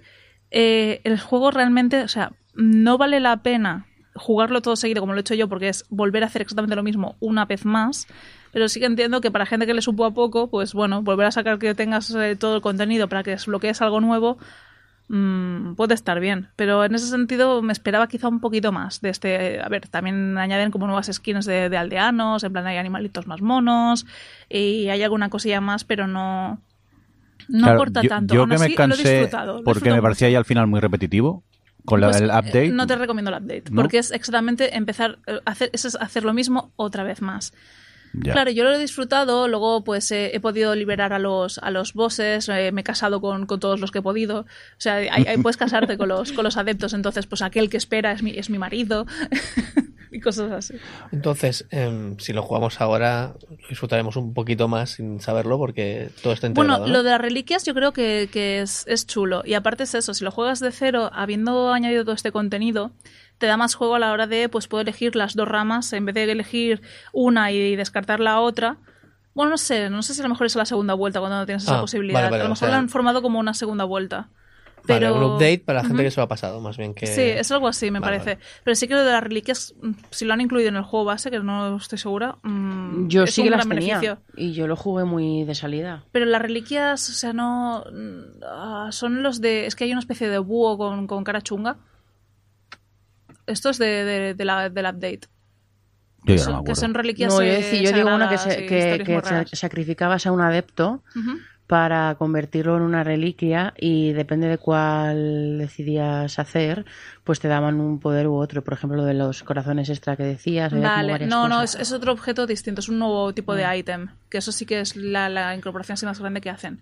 A ver, realmente lo he disfrutado mucho, ¿eh? me lo he pasado muy bien, o sea, tenía un enganche descomunal. eh, aparte, mm, es una, una de las cosas que voy a comentar aquí es un hardware que me he comprado, pero es el Backbone, un- es un dispositivo, es un mando para el móvil. Eh, me salía mucho en Instagram y era como me llamaba mucha atención. Es un mando que además está hecho por, mm, creo que también está Sony como certificándolo, o sea, es como un mando de PlayStation 5 ¿Mm? y quise probarlo. En plan de, pues quise probarlo. Vale 100 euros. Tiene una suscripción que el primer año está incluida. ¿Eh? Hostia. ¿Cómo? ¿Una suscripción? Sí, para poder usar los servicios del Backbone. Capitalismo. Sí, sí, o sea, es, es muy caro, pero me, mm, me ha gustado mucho la experiencia. Es, es decir, al menos lo estoy utilizando mucho. El problema está, eh, sí, cuando te lo compras, por ejemplo, te regalan una suscripción al Game Pass, te regalan una suscripción al, al- al Apple Arcade. En el caso yo me he comprado el de, el de Apple, hay una versión para, para Android. Pero el mando, yo sé qué mando dices, que cuesta 115, 120 Sí. euros, 130, pero- Pues tiene una especie Es un de suscripción caro. que viene, viene incluida. pero no sabía lo de la suscripción. ¿Qué trae una suscripción de un no, mando? No lo tengo nada claro. Es una- Cuando, cuando caduca, te- ¿no te va el botón de estar? Mm, No lo sé. Ca- capitalismo. Es que tiene una Flipando, aplicación, va con una aplicación y la aplicación tú tienes como todas las bibliotecas y todas las integraciones y anuncios y cosas. Entonces supongo que va por ahí la cosa. No sé si es que van a acabar metiendo algún servicio ya incluido en, en Backbone, pero bueno, como el primer año está pagado, pues no me planteo el no pagarlo. El tema está que puedo hacer que todos los juegos que sean compatibles con mando los puedo arrancar desde, desde este propio launcher. Entonces me voy ahí y ¿qué pasa? Me he metido, tenía el, Nvidia, mm, el GeForce, lo tenía para la tele porque me va mejor que usar el Steam Link porque no lo tengo en la tele. Entonces podía jugar a los juegos de mi biblioteca de Steam con, con Cloud porque no me funcionaba bien el Steam Link. Entonces, como lo que hace es utilizar el ancho de banda para utilizar un servidor remoto, va mejor que si intentó en la propia conexión de mi casa. Cosas, cosas mías. Eh, luego estaba ¿Qué utilizando mala Game tiene que Pass. ser la colisión de su casa? Sí, me, estoy, me estoy dando cuenta. Me estoy dando cuenta. Eh, luego tengo el- la posibilidad de jugar al Apple Arcade, también todos los que sean con mando y tal, directamente como si Pero fuera... eso viene con la suscripción del mando. Eh, sí, para nuevas cuentas. Ahí está el problema, que si no tienes que pagarlo aparte. Si ya tenías una cuenta donde ya se está pagando Apple Arcade o Game Pass, entonces no te lo incluye. No entiendo nada. Ya, es, es, es una opción muy cara, pero daba la casualidad que yo ya tenía todos esos servicios pagados, así que dije, pues ¿por qué no? La experiencia es muy buena, o sea, puedo jugar con mi móvil eh, remoto a la Play con el mando de este y la Pues verdad es que también se lo ve puedo bien. hacer yo con un mando de 20 euros de los chinos. Lo sé, pero bueno, lo puedo ver en la pantalla, o sea, eh, hacer el display, el remoto. Sí, en sí, plan de no, no tener en la tele jugando el God of War Ragnarok y estar desde la cama. El remote play del PlayStation o de Xbox o de Steam o de... Pero enganchado ya en todo la- enganchado, claro, Lo que ha hecho es que mi móvil tenga el efecto este como de, de Nintendo Switch, con Como, una el, pantalla como el mando pequeña. ese nuevo que ha sacado Sony para jugar a la Play 5, que es un mando con una pantalla, pero con suscripción. Tal cual. No entiendo nada, de verdad. Estoy, Sí. Yo estoy muy fuera de este mundo. Pero ¿eh? yo voy a dejar el programa. Yo no me entero de nada. Voy a jugar al dominó y, y- y seguro que haré un dominó con suscripción. Pero tienes cláusula de rescisión y tienes que pagarnos para irte. Sí, luego te doy los 10 céntimos, no te preocupes, cariño. Pues lo bonito de esto ha sido que en cualquier momento me puedo poner a jugar sin ningún contexto así, porque sí. no, no, si entonces- pagando es bonito todo, Aida. Ya. Pero Si me ha pagando es gustado la precioso experiencia. todo. Me ha gustado. O sea, habla con Bruce Wayne. Qué bonita es la vida para Bruce Wayne. Claro, tiene un mayordomo. Bueno, a ver, eh, vamos a dejar de cagarnos en el capitalismo tres segundos para decir el mando funciona muy bien. Eso nunca, Aida. ¡Tres segundos! Nunca se bueno, deja pues me uno de cago en el capitalismo. Me he gastado 100 euros en, en- en jugar a cosas que ya estaba pagando. Y No, no, funciona- del móvil. Pero funciona bien. Sí, funciona bien, pero sí, Claro. tengo un ordenador, tengo una consola, tengo el, el- el- el Samsung TV Que Game mí Hub que este un mando- y aún así voy y juego en el que móvil un porque mando soy idiota. cueste 100 euros no me parece, o sea, será un mando de una calidad, entiendo, de 100 euros. Lo que me he dejado loco, que no sabía de verdad, Ujú. ha sido es que la tiene una suscripción. Yo también Me fue ha una cosa de dejado- descubrir comprarlo. Pero debo decir que me he vuelto tan idiota que tengo un ordenador con una 3080. Tengo la tele que puedo jugar juegos directamente desde la tele eh, siempre que estén en cloud. Tengo consolas, tengo eh, la, la Switch y me pongo a jugar en el móvil, que encima tengo un mini de, de- de iPhone de estos, uno mini, o sea, es más pequeño aún. Y ahora me estoy mirando las rebajas de Steam, que si me compro la Steam Deck o la Roku Asus, eh, soy tonta. ¡Capitalismo! Soy tonta, pico en todas las mierdas. En todas. Para jugar a juegos indies de mierda me compro cosas muy potentes para jugar a juegos que valen 12 euros. Me parece Paradme. fatal que digas que te has vuelto idiota porque tú venías idiota de serie. Aquí no eches la culpa a nadie. No, que no es culpa del gamers todo. Sí, Socorro, sí, sí. tengo un problema, ayúdame. Venga, vamos a hablar con la profesional de tocar las maracas, Adri, y el Horizon Burning Shores. ¿Cómo? ¿Por qué? ¿Cómo? ¿Este no es el vídeo que nos mandaste, que estabas tú tocando unas maracas, Adri? Ah, el de VR, que parece Sí. que estaba bailando. No, el Burning Shores es el DLC del Horizon Forbidden West. Ah, el Ah, que vale. bailaba sevillana. No, Así, el Horizon hacía lo de cojo la manzana, la muerdo, la tiro. Así Eso que tiraba era. flechas, en este tiraba flechas. Eso vale. era de la VR2 que probé cuando que probé de Alex, pero pero no, eso ya lo comenté hace mucho. Vale, no, vale. esto es el DLC de del Horizon 2. Ah, vale, ok, vale. Pensaba que era el de VR, me he liado yo. Vale, perdón. No, no, es eso, es eh, pues nada, es el DLC que va un poco, es contrario al DLC del 1 que era el Frozen Wilds, pues esto es Burning Shores eh, y está, ocurre todo en, en, en Los Ángeles, que además es una cosa como muy divertida ver cómo han mantenido bastante bien la ciudad, pero claro, está obviamente posapocaliptizada. Eh, y, y bueno, a mí me ha parecido muy buen LC, la verdad, DLC, porque la- tiene una pequeña historia eh, que tiene sus tres o cuatro momentos así de enfrentamientos bastante chulos, pero sobre todo me ha sorprendido mogollón la cantidad de máquinas que han añadido al juego. Eh, y de posibilidades con esas máquinas, por ejemplo, ya os acordaréis que en el Horizon 1 se podía volar ya con, con las con las máquinas, la máquina esta que se parecía a un pterodáctilo, pues ahora hay una máquina que se parece como, no sé cómo decirlo, pero como un pelícano gigante o algo así, que puedes sumer- puedes bucear y volar con, con la máquina. Entonces, bueno, pues la exploración del, del mundo mola mucho, la verdad, ahora con esta he añadido. Y. y bueno, han hecho eh, el, Horizon 2 quedó con un cliffhanger tremendo. Yo tenía bastante curiosidad de a ver cómo manejaban, o sea, que, de por dónde iban a tirar con el DLC, si iban a avanzar con la historia principal e iban a, pues bueno, a tirar de ese cliffhanger. Y no, realmente han abierto una historia paralela que tiene que ver con ese cliffhanger y lo han vuelto a dejar otra vez eh, súper abierto para un posible Horizon 3, obviamente. Eh, pero bueno, tiene un personaje secundario muy chulo y otra vez han hecho gala de lo que más me gusta a mí de, del Horizon siempre, que son todas las secundarias y eso, y, han montado unas secundarias con mecánicas nuevas bastante chulas. Eh, y además, como por supuesto, eh, yo que al final acabo estos juegos que son de muchas horas, como me ha pasado con el Zelda, acabo decidiendo dejar de jugar porque ya son muchas horas y me estoy saturando, y me pasó con el, el Horizon cuando pues ya llevaba, no lo sé, cuando llevaba 80 horas o algo así, y, y ahora que volví con el DLC he vuelto a jugar a cosas que me faltaban del juego principal, o sea que eh, yo siempre feliz de volver con, con Aloy a jugar. ¿Es un DLC de pago o es gratuito? Sí, sí, sí, es un DLC de pago. Eran 15 euros, creo. Lo digo porque me hubiera dado muchísima rabia de, de- de- de que el juego principal acabara en Super Cliffhanger y te hicieran pagar por saber el final. Por el... Ya, no, no, no. pues ¿Sabes? no, hubiera, no, sido, es- hubiera sido tremendo. Pero bueno. Son 15 euros y es una historia paralela y no, es que es que el cliffhangerazo ese no lo podían A- resolver. A ver, te van a hacer pagar por el tercero, ¿no? Pero Hombre, claro. es diferente. es un Esperemos, juego completo. esperemos. Efectivamente. Es, un es un tercero. juego completo y Ojalá un, DLC, un DLC, sinceramente, eh, tiene que estar regado, pues eso, ¿no? Pues para una historia secundaria o, Sí, es una cosa o más ampliar algunos aspectos de la historia. El capitalismo hace que pagues por los juegos. No, no, ¿eh? el que- es el que- de es que- 60 es que yo ya euros. me he gritado otra vez, ¿eh? Es que yo ya estaba empezando a saltar.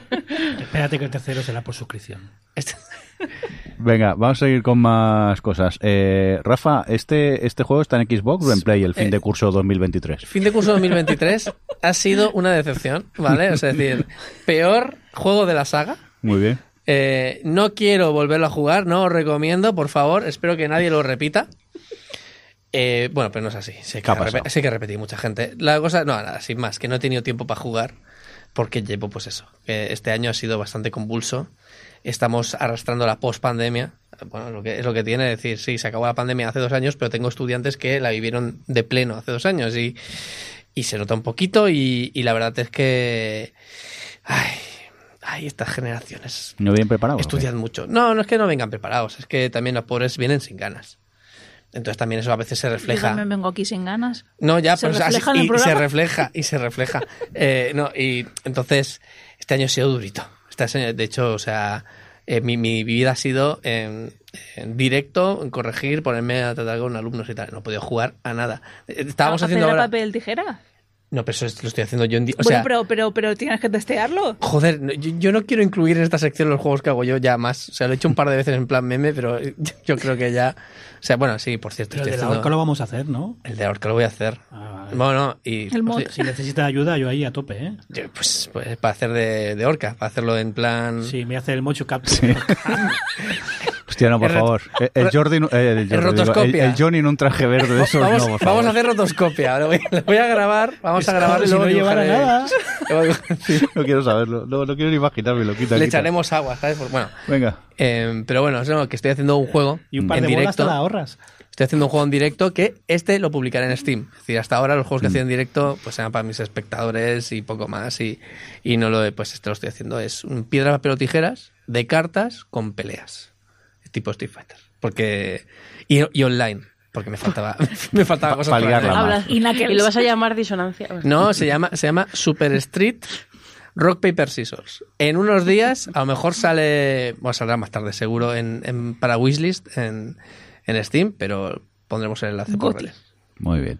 Eh, más cositas, por favor. Aida, ¿qué pasa? Ten dates. Eh, He jugado a un juego de tener citas. Muy bien. Eh, ¿Recordáis que, a ver, Ah, record- ten dates, claro. Claro. Ten citas. ¿qué, habías leído tú hasta entonces? Ten dates. ¿Está bien? Pues Ten eso, citas. 10, 10. Es que es el experto en Diez inglés. citas. O sea, es, Very good. es el, traductor, el traductor simultáneo. A ver, eh, ¿recordáis que tengo un problema con los juegos estos de son full motion videos de, de Wells Interactive? ¿no? Pues obviamente es otro título más de Wells Interactive, que de hecho la rebajaste Steam me he comprado otro que ha salido hace poco, así que todo bien en mi casa. Em, hubo uno... Para jugar el móvil. para jugar al móvil, correcto, además puedo. Em, el Ten Dates es la secuela de uno del que ya hablé aquí en el Gamers, que se llamaba Five Dates, eh, del cual ya comenté que era en plan de... Se me, se me ha hecho raro porque tenías citas con personajes, bueno, con, con cinco chicas distintas, y todas tenían como alguna tarita, ¿sabes? En plan de lo típico que, que, que dices, uff, esta persona no quiero conocerla en plan de esta bebe mucho o estás como muy... Pues han vuelto a hacer el mismo concepto, solo que ahora hay un chico y una chica que pueden tener citas con personas de su mismo género y como extra con una persona, o sea, con personas del, género contrario y como extra con una de su mismo género. Entonces es, es más inclusivo en ese sentido. Eh, pero, pero me ha pasado lo mismo, que es en plan de... Hacen que los personajes en sí no se, te resulten atractivos, pero... Pero luego siempre tienen algún trasfondo, alguna cosa que hace como que sean más interesantes. Hay dos personajes que me llamaron mucho la atención. Cuando yo llevaba al chico, podía tener una cita con una chica gótica. Y dije, ah, mira qué curiosa y tal, no sé qué, con sus pintas ahí súper chungas, con sus pentagramas, con sus movidas. Y dije, a esta me la ligo fijo. No. No encontró la manera de que esta chica acabe conmigo. Es decir, he conseguido la manera de que la chica super pija acabe conmigo. He conseguido que la chica que le encanta leer y que está siempre estudiando y no socializa acabe conmigo. He conseguido que la futbolista, super deportista, tal, no sé qué, acabe conmigo. No, la gótica no, no acabo de, de- de- de pillarle el punto. De repente Pero- el juego se convirtió en tu obsesión, ¿no? Es, es- no, es que no hay manera, o sea, lo he intentado ya tres, cuatro veces y digo, bueno, pues ya, no sé. Lo intentaré una vez más, no sé, o no, o buscaré una guía, ya Por me, me riendo. No estás sé ligar con góticas. eso, ¿no? Pa' ver Me si con el mando- A ver si con, a ver si con el mando y por eso no sé ligar con góticas. No, no, no ha habido manera, es, es, es, es compleja, es compleja. Pero cuando llevas a la chica, mm, hay distintos, está el chulito, está el no sé qué, y hay uno que parece el informático eh, vergonzoso. Obviamente fue el primero que conseguí ligarme. Es de formación profesional, se le llama. Eh, el tema está en que, claro, con todos es como que parece. mm, O sea, se supone que tiene que ser una persona que no te atrae porque le ves eso, ¿no? El típico freak informático, que tal, que es lo que me resultó a mí atractivo del personaje, pero el girito es lo que hizo que me, me sul- resultase un poco mm, sobrado. Eh, digamos que el tío acaba siendo una especie de Elon Musk. Lo cual es como que te lo pintan ahí como que es lo bueno, en plan de guay, ya se ha descubierto que el tío es un magnate, que no sé qué, no sé cuánto, perdón si os estoy destrozando el juego, pero es que me ha parecido muy mal. Pues en plan de lo que tiene que molarte es que el tío es súper techy, súper geek, to- no, o sea, te lo pintan como en plan de guay, además tiene un montón de pasta porque le funciona genial. Eh, no, no está bien planteado este juego, o sea, no, no sé por qué me lo sigo comprando, no sé por qué lo sigo Porque jugando. jugando estos juegos. Ya, me, me estoy dando cuenta de que no me sacan lo peor de mí. Y o no sea, sé, que y no ¿te sé lo recomiendas. depende. Es que la madre que A me ver, parió. o sea, depende, o sea, os reto a que os legáis a la gótica. ten, ten dates. Ten dates y dos te han salido rana. O sea, sería un 8 de 10. No, o sea, ¿No he- ligado con los otros Joder, personajes. Eh, eh, eh, pero es que es. ah, Es que no, no te puedes ligar a la gótica. Es muy complicado. Es muy complicado. Y ya está, esa es mi valoración del juego. No sé si me gusta. Bueno, vamos a dejar de, de hablar de, de jueguitos y vamos a hablar del juegazo, ¿no? Johnny. Eh, ¿Qué juego? El... Espera, que te ríes de mí porque he puesto el, Cea- el Zelda Tuac en el guion Tuac. y tú has puesto el Ceda Toc. Es que, es que te voy a decir una cosa. Sí. Yo no he rellenado esto, no sé quién me lo ha puesto. Vale, pues ha sido Adri que lo ha puesto mal. Ceda. Johnny, ¿qué pasa con el Zelda? ¿Te deja tu hija jugar un poco o, o no, para Tengo empezar? un truco, padre, tengo un truco. Mi hija está castigada sin consola. Qué cabrón, para poder jugar tú. A la, a la que la lía un poco, otro día sin consola. ¿Cuántas horas puedes llevar al Zelda? Hostia, no lo sé. No lo sé. No lo sé, pero más de las que debería. Muchas. Es que está muy chulo. ¿Pero bien o no? Está, eh, me gusta mucho cómo han hecho el mismo Los juego 80. sin que sea el mismo juego. Y que habiendo jugado al anterior hagas lo mismo, pero no solo te parezca nuevo, sino que además mm, ves el antiguo como Como una demo. más que una demo. A ver, a mí también me pasa que yo me olvido de las cosas, pero sí que es verdad que juego con mi niña al lado. Y ella, no sé por qué, no se acuerda de lo que hace en el cole. Cuando sale del cole es, ¿qué has hecho en el cole? Ah, yo qué sé, yo no me acuerdo ya, y está en la puerta. Pero luego paso por al lado de una muralla y dice, esa muralla estaba en el primer juego, ahí donde empezaba y salía. Digo, ¿qué dice? Y se acuerda de todo. Entonces ella me va recordando. No se dio cuenta que la parabela la habían cambiado en el Sí, trailer? la, la parabela diferente. Digo, pues muy bien. Y hay un hay unas misiones que te dicen, tienes que buscar este bicho. Y te dice el nombre del bicho. Oroblin, el Oroblin. ¿Tú sabes lo que es un Oroblin? Pues la niña dice, sí, los que están en las cuevas. Ah, vale. Ya, ya la tengo como mi guía. Me va guiando. Pero el tema es que eh, en un principio dices, hostia, me han hecho el mismo juego, Es que le han hecho el mismo juego. pero de repente no. De repente Exacto. dices, pero qué maravilla es esta. Sí, ¿Tú estás de acuerdo que Adri o no? Sí. Sí, a ver. sí, además es que. mm, Aparte de, bueno, de, de las dos mapas nuevos que hay, pero sobre todo que está, bueno, pues que han cogido, han cogido toda esta reacción que hubo con el Breath of the Wild de, de todas las, las locuras con las físicas que hacía la gente y han dicho, ah, sí, o sea, ¿os gusta jugar con esto? Pues toma dos tazas, ¿no? Y entonces lo han multiplicado por mil y lo han hecho de tal forma, y es- a mí es lo que me fascina de este juego, la verdad. Han, eh, el diseño del espacio y el diseño del juego de tal forma que tú puedes decidir. eh, hay muchas formas de jugarlo eh, bien, que bueno, que solo se podría decir de cualquier juego, que cualquier juego podríamos, cada uno podría jugarlo un poco como quisiera, ¿no? Pero, pero siempre hay, siempre hay cosas de, bueno, pues aquí, por mucho que me estén intentando eh, que tenga la opción de sigilo y, y- o, o la opción de meterme a tiros, al final siempre hay alguna zona o alguna cosa que te obliga, o sea, aquí es como, tú juégalo como te apetezca, puedes jugar a estar construyendo, puedes jugar a, a seguir la trama, puedes jugar a explorar, que es lo que hace Jordi, a ver qué se encuentra, puedes eh, hacer, eh, o sea, decidir jugar como tú quieres y está todo tan, tan bien nivel- nivelado. A mí una cosa que me encanta es cómo han cambiado un poco los santuarios, porque sigue siendo lo mismo, pero al mismo tiempo no, porque los santuarios son muy fáciles en este, en esta segunda parte, pero son esenciales para que tú de verdad veas diferentes formas en las que puedes aprovechar los nuevos poderes que tiene Link. Y a eso me ha parecido genial, ya no solo por, por cómo el propio santuario te enseña mecánicas nuevas, sino porque además tú mismo, según vas avanzando, vas resolviendo santuarios de una forma, pues bueno, que probablemente no estaba pensada, o incluso los, los ¿cómo se llaman? Los mm, sitios, los templos. Sí. Los templos, eh, bueno, a mí el templo del, del viento es el que me ha parecido absolutamente espectacular. Eh, jugar a ese templo y toda la, la extensión que hay y todo eso, pero, pero por ejemplo el del, el del volcán, el de los Goron, yo llegué ahí, me pareció un poco rollo como estaba planteado con las vagonetas y todo eso y dije, pues nada, a cohete limpio. Y me lo pasé todo con los cohetes en los escudos. O sea, al final eh, ¿Cómo? el juego... Co- ¿Cohetes y escudos? vale. Perdona, Es que Jordi, llevas me lo 120 apunto. horas. No, no, perdona. Llevas romperlo, entre 120 comillas. horas al Zelda y 170. no has mezclado 170. 170. ¿No has mezclado nunca un cohete con un escudo? Pues no Ahora- me había pasado por la cabeza esta idea. Habrá hecho lo que hace todo el mundo, que es hacer pichas. Al final. Sí, Eh, yo me he spoileado el juego con eso, Pues eh, con mezcla pichas. cohete y vagoneta y tienes un monopatín la mar de chulo, ¿eh? Eso también. No, cohete y vagoneta no. No, escudo y vagoneta sí. Escudo y vagoneta, eso, Eso sí. sí que lo he pues hecho. si, meta- si mezclas escudo y cohete, cuando le das a protegerte al, al- al ZL, eh, te tira para arriba. O sea, Y- me acabas de reventar la cabeza, pero es lo que me gusta del Zelda. De, llevo 170 horas y todavía sigo descubriendo cosas. Yo estoy con Adri en que los, los santuarios, santuarios no, los Sí, los templos, santuarios. Templos. los, ¿Los santuarios o los templos? los, los cuatro, hay cuatro Templos. templos. A mí me han parecido todos flojitos. Muy los, fáciles, Los sí. templos, Y algunos me los he pasado a la pero primera. son todos guapos. Hmm. ¿Cómo llegas a ellos? Lo que Mucho, mola es, por sí. ejemplo, el del aire o el del agua. La ascensión a ellos es muy chula. Luego Sí, el templo es un poco. mejores. Bueno, pues ahí está. Pero la ascensión de los dos, cómo consigue llegar al del agua, también es muy chulo. Y yo, hombre, los, los bosses finales, eh, la mayoría son también bastante fáciles y un poco me.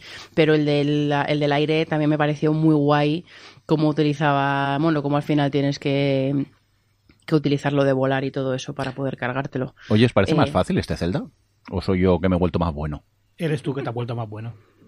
Yo, creo que es igual que el otro. Sabes las mecánicas. ¿Sí? Conoces Claro. las O sea, yo he visto muchos vídeos de gente diciendo, he roto el juego porque le hago trampas. No, el juego está hecho No, para eso. el Hombre, juego claro. está hecho para El eso. juego está- claro. o sea, te piensas que no saben que vas a usar este poder para hacer esto y romper algo y entrar. Pues como sabían en la otra parte que podías hacer un caminito de electricidad juntando espadas y saltarte el templo, pero es la gracia, es lo bonito de este juego. Pero Jordi, a ti te habrá pasado que te llega, que a lo mejor no te matan, te enfrentas a los enemigos y todo eso y vas bien porque tienes muchas herramientas para hacerlo, Sí. pero en el momento en el que consiguen darte te matan de un golpe a muchas veces. Correcto. Sí, Eh, pues eso, quiero decir que difícil, o sea, de fácil no es, lo que pasa es No, que tú pero por tienes ejemplo, mogollón de herramientas los para templos enfrentarte. me son mucho más fáciles ahora. Eso que, sí, que eso en el sí. Breath of the Wild me costaba mucho más. Quizá con las herramientas que tenemos ahora eh, son más fáciles de hacer. O también, supongo que me he vuelto un pelín más listo para hacer trampas también, para pasarme según qué Es templo que a es, veces. es de verdad el mismo juego sin ser el mismo juego, porque las herramientas son las mismas. Los poderes de los templos Sí. son los mismos, son los que más engorroso usarlo, la verdad. Eso no me ha gustado. Es la única, el único pero que, que le veo. Pero el resto, me gusta mucho que es el mismo juego, pero si has jugado al anterior, este te gusta más. Es un equilibrio que han conseguido que es muy difícil. Mira, Mm. yo tengo una amiga que empezó a, a rejugar el Breath of the Wild. Y dije, hostia, qué guay, me gustaría rejugarlo, pensé yo. Hasta que empecé con este. Y dije, ahora volver atrás en el Breath of the No, Wild me mm, sabría no poquísimo el juego, no podría. No Y de podríamos hecho, nadie, yo aunque creo. se pueda jugar primero a este y luego al anterior, Sí. yo no lo recomendaría. Con, con mi experiencia yo no lo recomendaría. Yo creo que primero juegas al otro, conoces el mundo, conoces lo que puedes hacer Sí. y luego vienes a este. Sí, sí, sí. No, volver atrás ahora es muy difícil, creo yo. Yo más digo el Zelda porque ya en el primer, ya el primero me hizo echar en falta la parabela en cualquier otro juego. Eh, ahora he añadido a la lista el atravesar los techos.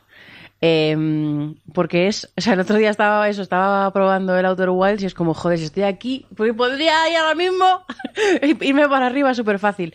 Eh, es que me, te- he enfrentado a, a, a enemigos utilizando eso, los Petratrox estos, los golems gigantes de piedra.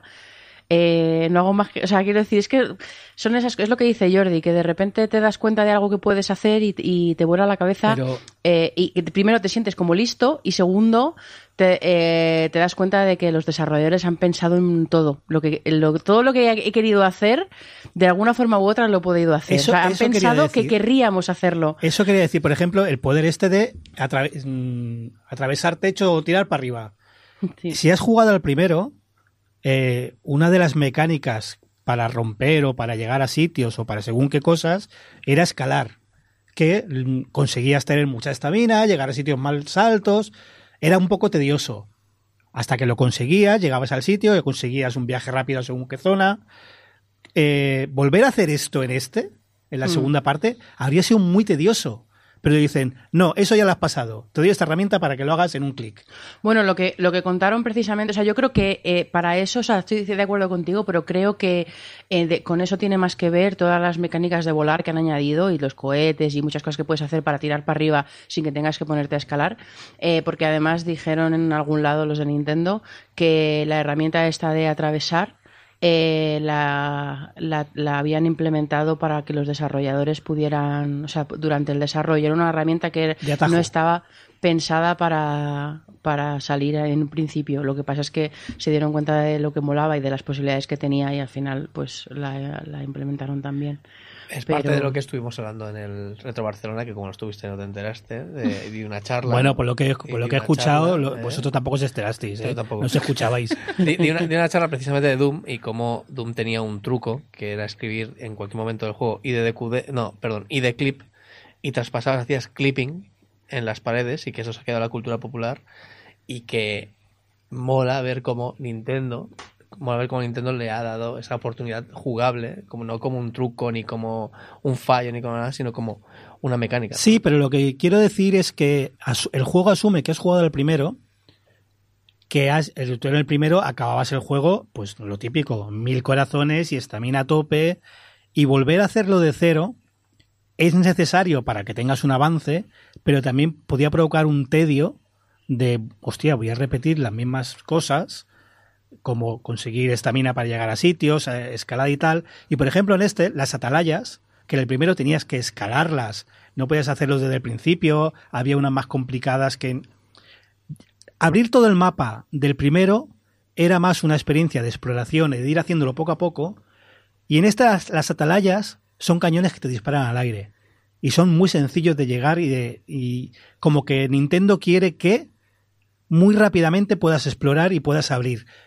Que te va a costar un esfuerzo que tienes que hacer según qué cosas, pero que muy rápidamente vas a tener el mundo abierto para hacer cosas que si vienes del anterior no te frustres por, hostia, no tengo el nivel de cuando acabe el otro. Pero si juegas de nuevo, también puedes aprender cosas. Es, es muy complicado el balance y, y está muy bien hecho. Está muy bien que la Switch se despida con este juego, pero va a ser el último gordo de Nintendo. Y, y joder, el mejor juego no se me ocurre. Eso es lo que iba yo. ¿Cómo habéis notado la Switch? Porque estoy... No puede más, la Switch no puede más. No puede más, pero... Es decir, no, Hostia, no yo está obsoleta ni mucho menos en el sentido de que puede todavía bien. un par de años ver, de juegos. Yo no he Quizás tenido, yo creo, otro Breath of the Wild podría dar, otro- o sea, otro, otro Toad de estos podría dar, pero claro, ya vais viendo que Mira, necesita- ayer, ayer estaba jugando con mi hija al lado, la que se acuerda de todo. Iba hacia un puente. Mi hija me dijo, en ese puente hay un inox. El inox no estaba en el puente. No estaba. Ya, la ¿Sabe- distancia ¿Sabes sí cuándo apareció? Cuando estaba a Mm. dos metros de mí. Hizo... hizo A ver, a mí evidentemente eso no me ha pasado tan a dos metros, pero sí que es verdad que se nota mucho la distancia esa. Claro, que- A veces se nota, de hecho, cuando estás volando para intentar encontrar las lágrimas, que es muy fácil ver en qué, en qué sitio concreto es donde está la, piz- la- pues el charquito, eh, pero tienes que estar muy cerca del suelo Claro, ya, porque claro. desde muy arriba no, no, no se carga. no Pero se la carga. gracia sería desde arriba ir buscándola, pero no de Claro. la máquina. Pero que Pues ahí sí el que Breath of the pero- Wild, recordemos que es un juego que salió con la consola, que iba a salir para Wii U. Bueno, Pero salió sal- para Wii U, Salió para... Sí, bueno, de aquella manera. no salió. Sí, salió para esta consola. Evidentemente que la segunda parte, que es, entre comillas, lo mismo, un poco ampliado, la consola va a poder, porque ya está el juego pensado para ella. Pero que la Switch es una consola que tiene seis años y cuando salió ya no era puntera, ¿eh? Ya era No, no, lo que por era. supuesto, por supuesto, pero por eso digo, un juego ya en su último estadio. Yo creo que Nintendo ya está preparando la segunda No, no, siguiente es que iteración. hoy ha salido ¿Y la qué creéis que será? ¿O se sabe algo de que sea una Perdón. Switch 2? Sí, o sí, que- es que ya ha llegado a los a los que el desarrollo de kit de pre- eh, para, para, para developers ya ha llegado la Switch 2 a estudios españoles. Hoy he visto el tweet. no me ha llegado nada. Bueno, a ver, Hostia, a estudios. español, nos hemos cagado en Mercury, Mercury Skin. Me Seguro que ya no nos enteramos. Que por eso lo digo, que digo que ya está el prototipo, ya, ya hay kits, eh, o sea, empresas que van a desarrollar para la, la Switch 2 y ya tienen el prototipo de, de la Y consola. como tú ya no estás en la de industria, desarrollo. puedes decirlo. Muy bien. Está No, bien. no, eh, lo he visto en Twitter, en, uno de los 600 tweets que me han cargado hoy. A ver, a ver. A mí no me carga. Bueno, yo, todavía. por, por terminar del Sí. Zelda, solo quiero añadir que, mm, que también me ha parecido como mejor, o, o a lo mejor eh, me ha interesado más, no lo sé, la historia. Dentro de, dentro de que todo es una gran excusa para que explores siempre y que las secundarias, todos los recaditos que te mandan, las nuevas aventurillas, o sea, las nuevas cosillas que tienes que hacer con los colos, estos. eh, que son como peregrinos de- del, Camino de Santiago con mochilas demasiado grandes. Todo lo que, lo que tienes que hacer está 100% enfocado a que explores o a que hagas estas cosas, ¿no? Pero, pero considerando eso, mm, me ha parecido que esta historia así como de viajes en el tiempo y cómo juegan con el pasado y con el presente y todo el mundo de, las lágrimas y todo lo que va pasando y no sé, como que me ha me ha parecido más como más Historia. me ha tenido más interesada que Porque es una historia el de verdad. El otro quería darte libertad y lo hacía, pero lo hacía con todas las consecuencias. Yo creo que el otro era a propósito. Que la historia estaba tan difuminada porque querían dar la sensación de hemos hecho un mundo que puedes explorar como te dé la gana. Y en este se han atrevido a hacerlo más guiado. Bueno, más guiado, pero tampoco. O sea, está, el esquema, lo que es el esquema es igual que el anterior. Tus cuatro templos con tus cuatro se- compañeros que te ayudan. Y lo que pasa es que, bueno, han jugado mucho con el tema del- lágrimas. del, del pasado, claro, ¿no? Ahí es, y está súper bien. O sea, al final es la idea de cómo juegan con, con pasado y presente. Oye, nadie se lo ha pasado aquí, ¿no? No lo he preguntado. Yo sí. No, ¿Te lo has yo pasado? todavía yo, no. yo estoy eh, con el enemigo, tengo el combate ahí para hacerlo cuando quiera, pero he decidido pasear un poco más, mira. Es muy fácil, o sea, a ver, es muy fácil como en el 1. lo que pasa es que tiene como varios estadios, ¿no? Del enfrentamiento con Ganondorf y es mu- es súper guay, sobre todo toda la parte final. Yo es que llevaba unas 120 horas o así y empecé a notar, además que me había propuesto eh, hacer, hay una de las secundarias que es, eh, no sé si habréis activado, que es eh, hacerle unas fotos a unas placas que hay en unas islas del Sí, cielo. sí, sí, las islas que tienen la formita de estrella. Bueno, Me las he pues yo acabado al dije, final. ¿Te las has acabado? Es así. Y dije, no solo voy a conseguir las 13 fotos de las 13 islas, sino que me voy a recorrer absolutamente todas las islas del cielo. Y entonces hice eso Y durante... es verdad, Adri ha dicho que hay cuatro templos, pero hay otros cuatro. Sí. Bueno, luego te lo los- explico. No, luego me cuentas. Pero vamos, que lo, lo de las fotos de las islitas esas, a mí es mi última obsesión de lo que has hecho tú. descubrir todo el cielo. Pues eso, descubrir to- ya cuando descubrí todo el cielo, eh, ya me noté que empezaba a estar un poquillo saturada de que, y como y me pasó como con el otro, con el Breath of the Wild, que lo dejé y luego cuando sacaron el DLC volví a echarle otras 100 horas. Pero ahora mismo era como, bueno, pues venga, voy a cerrar la etapa, me voy a ir a por Ganon, así cierro la historia y, ya la siguiente vez pues ya lo que hago es, pues bueno, todo lo que me he dejado sin hacer, que son trillones y trillones de cosas, porque además llegó un punto en el que cuando me encontraba a uno de los colos con mochila, dejaba una marquita en el mapa y me piraba, porque ya estaba de llevarles con sus amigos Ah, uf, hasta... Yo me piro sin dejar la marca. Yo, no, yo sí, yo Es dejo la igual, te lo- marca por te lo si en algún momento. Ya, pierdo- pero yo cada vez que paso por al lado y dice, quiero ir con mi amigo, yo le digo, pues ves, y yo voy a lo mío. O sea, es que son muchos. Son muchos, son muchos. Pero, Eh, eh, pero algunos son divertidos de Es que me pesa ¿eh? la mochila, pues quítatela, déjame en paz. Pero ya no los amigos esos que se pierden el coloc sueltos, yo me he vuelto... Bueno, cada vez que veo algo sospechoso digo, ahí hay un coloc. Y me voy para allá a buscarlo, tío. Y tal y como en el Breath of the Wild al final me acabé cansando, aquí me parece fascinante seguir encontrando bichos de esos. Que no sé cuántos ¿Alguien- habrán en En esta el edición. anterior pero- alguien de aquí consiguió los 800 colocs. No, ¿Qué dice? ni de coña. 999. ni de 999. coña. Como que Yo conseguí hay 400. 999 No, colocs. en el anterior hay 999. El Breath of the Wild. Y cuando los conseguías todos te daban un premio. ¿Sabes qué premio Solo se- era? No, no quiero saber el spoiler. Uy, Solo se era podía... mierda, ¿eh? yo sí- El coloc número Era 1000. era una mierda, ¿no? Solo se podía conseguir el 100% del juego, el platino del juego, Sí. si, si hacías todo. Y el todo incluía eh, los colos. Y ni de coña, vamos. Em, yo me acuerdo que conseguí absolutamente todo del juego y no sé cuánto, o sea, como 300 colos o algo así, y tenía el juego al 70% o 75% o algo así. Además, solo lo que te faltó fue encontrar colocs. Ya está. Sí, sí, sí, yo pasaba porque tampoco me... Bueno, si, si hubiese querido seguir explorando, pues es una excusa para seguir explorando, pero además una vez que consigues la máscara esa que te vibra cuando hay un colo cerca, pero... Uy, eso no lo he conseguido yo todavía. Era lo que me Eso, faltaba. eso lo había en el 1. Ah, Eso vale, también, en el lo 2 tengo, yo no. lo tengo. Supongo este. que en el 2 también lo habrá, porque la- eh, todo- todas las cosas que se consiguen en el 1 de este tipo, todas se consiguen en el 2. Por lo menos de momento he conseguido un montón de cosas iguales de estas. Bueno, de que parece que lo y- recomendamos este, ¿no? Sí, sí, Buah, sí. Por- muchísimo. Por cierto, no sé si habéis usado, eh, ¿cómo se llama? El camino del héroe, Adri, lo que te sale en el mapa, que te Sí. indica por todos los sitios que has pasado.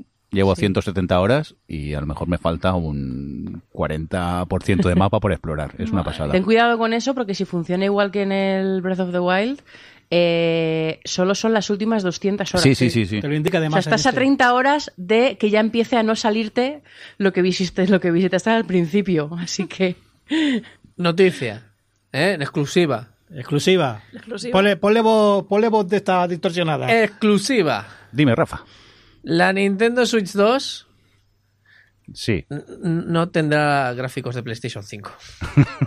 es lo que ponen en todos lados. Sí, Nintendo, pues como siempre, lo que va a hacer es una consolita que, que sea potente, pero no será lo último. Y esto lo han puesto en Pero y todos eso lados. es noticia porque... por- por- porque lo ponen en todos Porque lo dice Rafa. Pero a ver... No, porque lo ponen en todos pero- lados. si pero- lo ponen en todos lados, es noticia. Pero cuando ha sacado Y en exclusiva, perdón. Nintendo una consola que sea de la generación que le pertoca. En la Super Hombre, Nintendo. Super Nintendo, Nintendo, Nintendo 64. 64. Sí. Ya, vale. en los La GameCube. La GameCube 30 ya. años.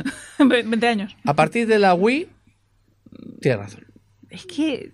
No, pero bueno, es decir, está, está curioso porque sí que, sí que es verdad que, que ya se han puesto Eh, las pilas. y falta- o sea, antes hemos dicho a la Switch eh, ya empieza a rascar con el Zelda, pero sigue siendo un juegazo. Es que sí, es- es- Quiero decir, llevo sin tocar la Xbox, que es la consola más potente de bla bla bla bla bla bla bla.